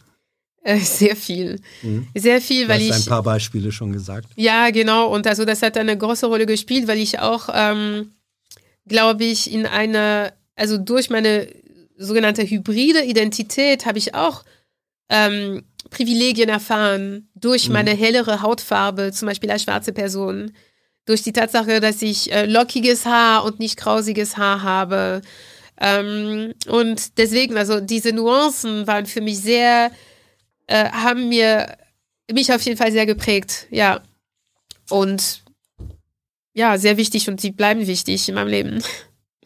Ähm, kleiner Themen, äh, ja, nicht Wechsel, aber andere Facette. Ele fragt, was ist eigentlich genau Identitätspolitik und warum gibt es so viel Kritik daran? Ja, danke für die Frage. Äh, also Identitätspolitik ist ein Begriff, ähm, der in 1977 von einer Gruppe von lesbischen afroamerikanischen Frauen geprägt wurde. Und es ging darum, einfach zu sagen, dass äh, sie nicht über ihre politische Positionierung und Situation sprechen konnten, ohne äh, ihre Identität in den, Vordergrund zu setzen. Und das war etwas Neues, äh, also Identitätspolitik als Begriff. Und deswegen war das auch ein empowerndes Begriff. Das ging darum, okay, wir werden diskriminiert aufgrund unserer schwarzen, lesbischen und weiblichen Identität, aber wir stehen dazu, wir wollen eben diese Identität in den Vordergrund stellen und ähm, und auch unter diesem Licht äh, die gesellschaftlichen Verhältnisse äh, analysieren. Und heute wird Identitätspolitik dafür verantwortlich gemacht, dass wir dass diese Kategorien auch angesprochen werden, als hätte die Identitätspolitik eben diese Kategorien erf äh, erfunden. Also nämlich äh, Hautfarben. Nein, äh, die waren schon da. Und die Spaltung in der Gesellschaft war da und sie hat nichts mit der Identitätspolitik zu tun, sondern sie wird einfach dadurch nur sichtbar gemacht. Äh, also es wird sozusagen der Bote kritisiert, äh, obwohl er nur als Botschaft das vermeldet, was da ist. Genau, ja. ja. Mhm. Und auch, ähm, also als anderer Begriff für Identitätspolitik wäre äh, Befreiungsbewegungen. Mhm. Ja. 01 Seraph, jetzt eine Position, die ziemlich kritisch daherkommt. Er sagt, ich bin Handwerker. Frauen wollen bis auf wenige Ausnahmen überhaupt nicht im Handwerk arbeiten und Behinderte sollten nicht im Handwerk arbeiten. Bezieht sich darauf, dass du gesagt hattest, Behinderte sollten eigentlich in allen möglichen Funktionen von Gesellschaft arbeiten. Äh, deswegen findet er dieses Argument, Behinderte sollten überall äh, arbeiten, surreal. Also es kommt drauf an, also über welche Behinderung wir sprechen. Also mhm. nicht, also behinderte Menschen ist eine sehr, sehr heterogene Gruppe. Mhm. Es gibt nicht die behinderte Person. Es gibt sehr viele Behinderungen, auch unsichtbare Behinderungen. Und ähm, ich sehe nicht, warum zum Beispiel eine blinde Person nicht äh, im Handwerk arbeiten könnte. Also vielleicht ist es unvorstellbar für eine Person, die nicht blind ist, mhm. aber das heißt nicht, dass es nicht möglich ist. Deswegen, es ist, es ist, ähm, also für mich äh, ist diese Pauschalisierung erstmal problematisch. Ich sage nicht, dass es nicht mit äh, Herausforderungen kommt und Anpassungen. Aber dass es nicht möglich ist, würde ich äh, dem widersprechen erstmal. Und dann, Frauen wollen nicht im Handwerk arbeiten, das glaube ich äh, auf jeden Fall. Also ja. ich muss auch dazu sagen, wenn ich äh, jetzt nicht diesen Beruf hätte, hätte ich äh, Tischlerin sein wollen. Ähm, und äh, ja, klar, aber das ist eine Realität. Also das werde ich äh, nicht äh, verleugnen. Es gibt wenige Frauen, die im Handwerk arbeiten wollen, weil sie auch nicht so sozialisiert werden. Das heißt, als äh, sehr, sehr kleine Kinder wird ihnen vermittelt, diese äh, gesellschaftliche oder diese Arbeit ist nicht für dich, diese Aktivität ist nicht für dich, das ist Männersache. Und deswegen müssen wir das auch ähm, so verstehen als eine Sozialisationsfrage. Das heißt, dass wir können nicht die aber was problematisch wäre, wäre zu sagen, okay, Sie wollen nicht arbeiten, deswegen versuche ich auch nicht mal. Mhm. Und es wäre eine andere Haltung zu sagen, so ja, ich weiß, dass es schwierig ist, Frauen äh, in Handwerkerberufen zu uns zu ziehen, aber ähm, trotzdem kann ich das versuchen. So, aber klar, wir können nicht die Handwerkerfirmen dafür verantwortlich machen, wenn sie nicht aktiv diskriminieren, sondern das ist eher so eine gesellschaftliche Verantwortung. Ja. Mhm. Soleil fragt, wie überwinden wir patriarchale, diskriminierende, kapitalistische Strukturen nachhaltig? Äh, wie weit ist die Gesellschaft eigentlich für einen solchen Wandel oder gelingt Wandel nur durch Krisen? Also braucht es tatsächlich Krisen, damit äh, System Changes passieren? Also ja, ich glaube schon. Also ich glaube wirklich, dass Krisen, auch wenn wir im persönlichen Leben schauen, ähm, die größten innerlichen Veränderungen in unserem privaten Leben passieren durch Krisen. Mhm. Und wir wachsen durch Krisen. Also zum Beispiel, das beste Beispiel ist die Pubertät. Oder wenn Kinder zwei bis vier Jahre alt sind, ist es auch eine Krise für sie, eine emotionale Krise. Auch. Ja. Oder die, die, die Rente, also mhm. wenn man in die Rente geht, das ist auch eine Krise und dadurch passieren auch Veränderungen. Das sind jetzt so, so Schlüsselmomente im Leben, aber natürlich ist jedes, jede, jedes Leben ist individuell. Und gesellschaftlich ist es auch so. Das heißt, dass äh, nichts, also keine soziale Fortschritte sind passiert, ohne dass es einen enormen Widerstand gab. Frauen haben das Wahlrecht nicht bekommen, sondern sie haben dafür gekämpft. Äh, die Sklaverei wurde nicht einfach abgeschafft, sondern Sklaven haben dafür gekämpft. Und das ist auch eine Geschichte, die nicht erzählt wird. Und vor allem in den USA, aber in, den, in der Karibik, zum Beispiel in Martinique, äh, das waren enorme Sklavenaufstände. Darüber wird nicht gesprochen. In den Schulbüchern wir, also tauchen nirgendwo auf. Und deshalb, also, dass wir Friktion haben in der Gesellschaft im Moment, dass es Konflikte gibt, wird oft als etwas Negatives gesehen. Oh, die Gesellschaft wird gespaltet. Aber das brauchen wir auch. Also, und diese Spaltung ist nicht nur, nicht nur negativ. Wenn es eine Spaltung gibt zwischen denjenigen, die Fortschritte haben wollen und diejenigen, die an das Alte festhalten wollen, dann ist es, dann muss es passieren. Mhm. Florian Mayer äh, sagt, die Ehe hat sich immer wieder verändert, ist aber nach wie vor sehr beliebt und bewährt. Ja. Ja? Äh, ja, tatsächlich. Es gibt auch, äh, ich glaube, so durch die Repräsentation der Ehe auf jeden Fall etwas, was passiert ist, auch mit Instagram und mit der Inszenierung der Ehe und die Modernisierung der Ehe. Also die coolsten Menschen heiraten auch und haben tolle Hochzeiten, die sehr schön fotografiert werden auf Spricht für Instagram. die Ehe. Spricht nicht für die Ehe, Ah. sondern er spricht dafür, dass es eine, ähm, eine Art, so Diskurs, ein, ja, ein Diskurs, was eben dazu führt, dass Menschen heiraten, aber äh, die Hälfte der Menschen, die heiraten, scheiden sich, also lassen sich ausscheiden. Also deswegen, es, äh, es hat sich gewährt für Männer sehr viel, ja, weil sie konnten dadurch auch sehr viel Kapital ansammeln. Äh, Im Anschluss Chico Pico, warum gibt's die Ehe weltweit? Äh, die Ehe gibt's weltweit, also das hat auch mit ähm, der Kolonisation zu tun. Das heißt, dass durch den äh, globalen Imperialismus, also europäischen Imperial- Imperialismus äh, und durch den Kolonialismus wurde die Ehe äh, an, also angezwungen auch an vielen ähm, Kulturen, die das vorher nicht hatten. Und dann wird mir gesagt so, naja, aber die waren Wilden oder so. Das sind sehr kolon kolonialen und rassistischen Darstellungen eben von den äh, vorkolonialen Leben. Das heißt, äh, sehr viele von unseren Institutionen haben sich überall auf der Welt ähm, äh, verbreitet, ähm, weil sie auch als Maßstab von Entwicklung und von Zivilisation und die Ehe gehörte auch dazu. Also zum Beispiel die Sklaven, die versklavten Menschen durften nicht heiraten.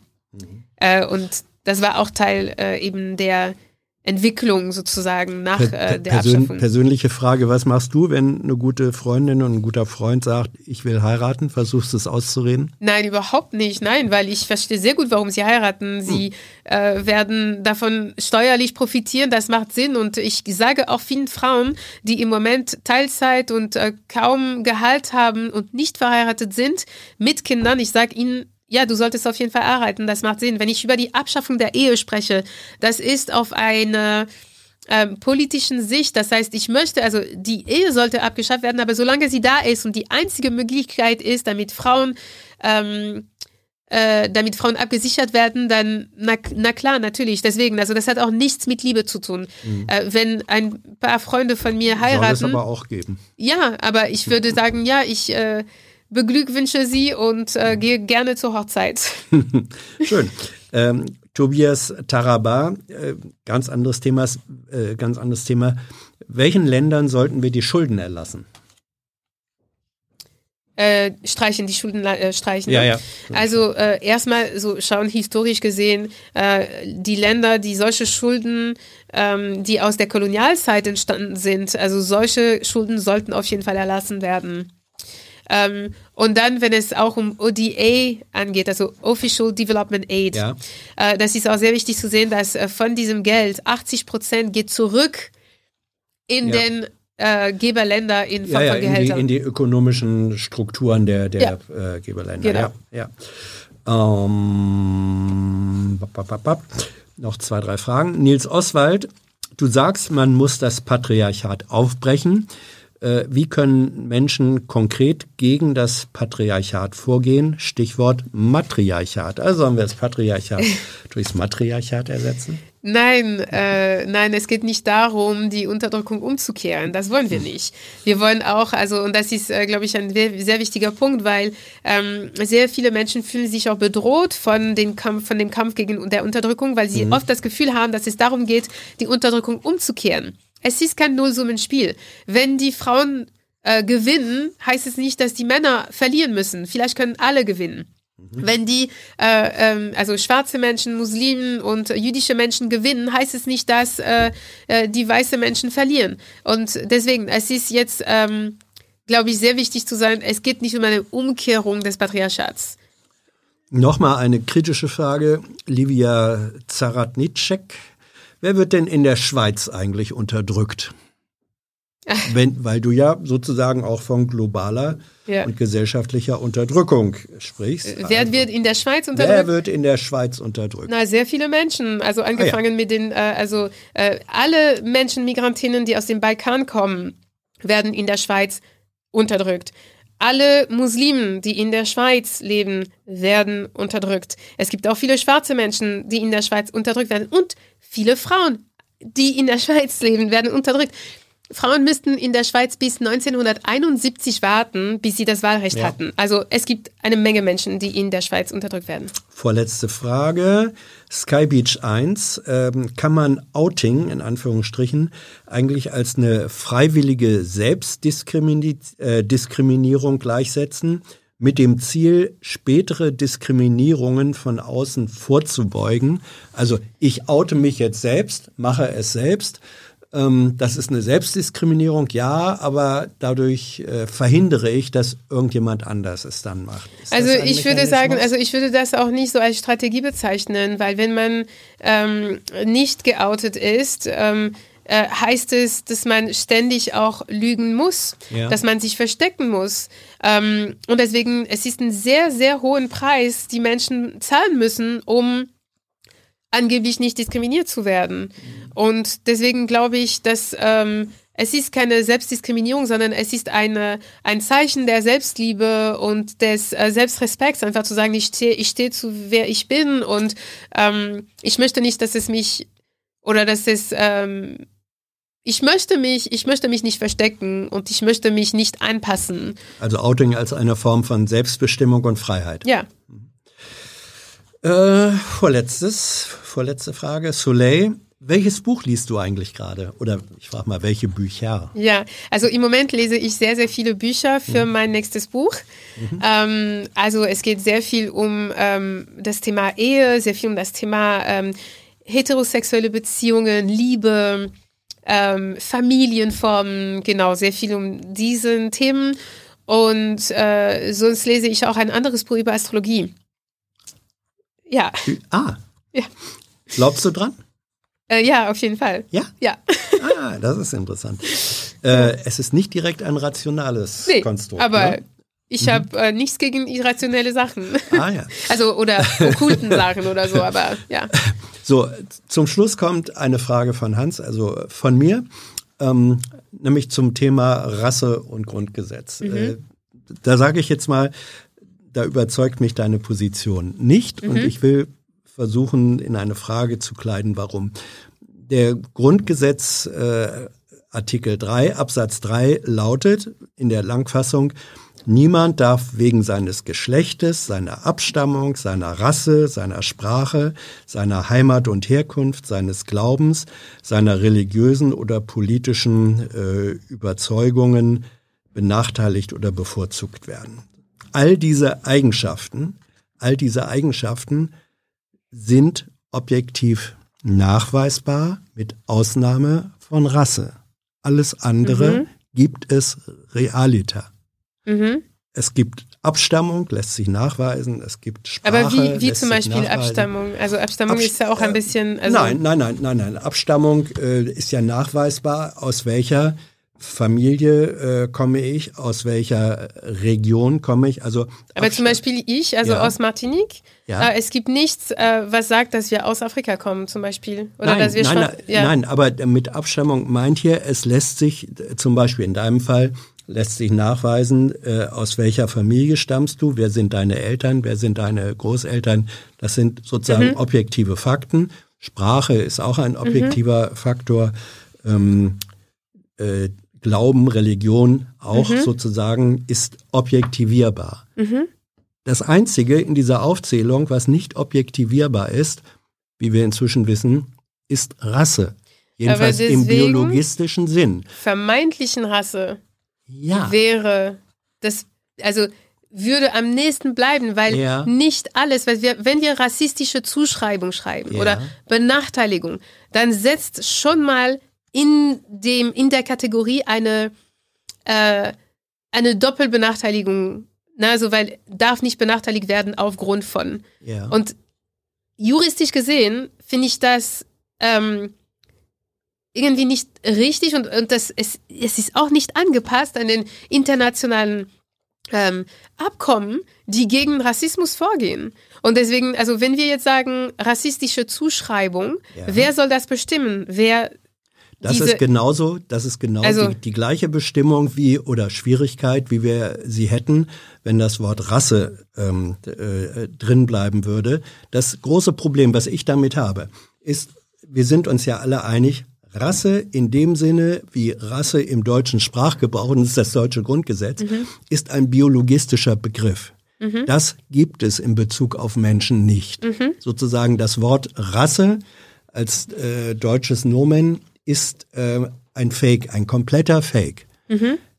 Und wenn man jetzt sagt, ähm, es darf niemand wegen angeblicher rassischer Zugehörigkeit, da steckt drin, wenn man das angeblich drin hat oder das rassistische, damit wird benannt die Ideologie. Ist das nicht die präzisere Formulierung anstatt des falschen Rasse?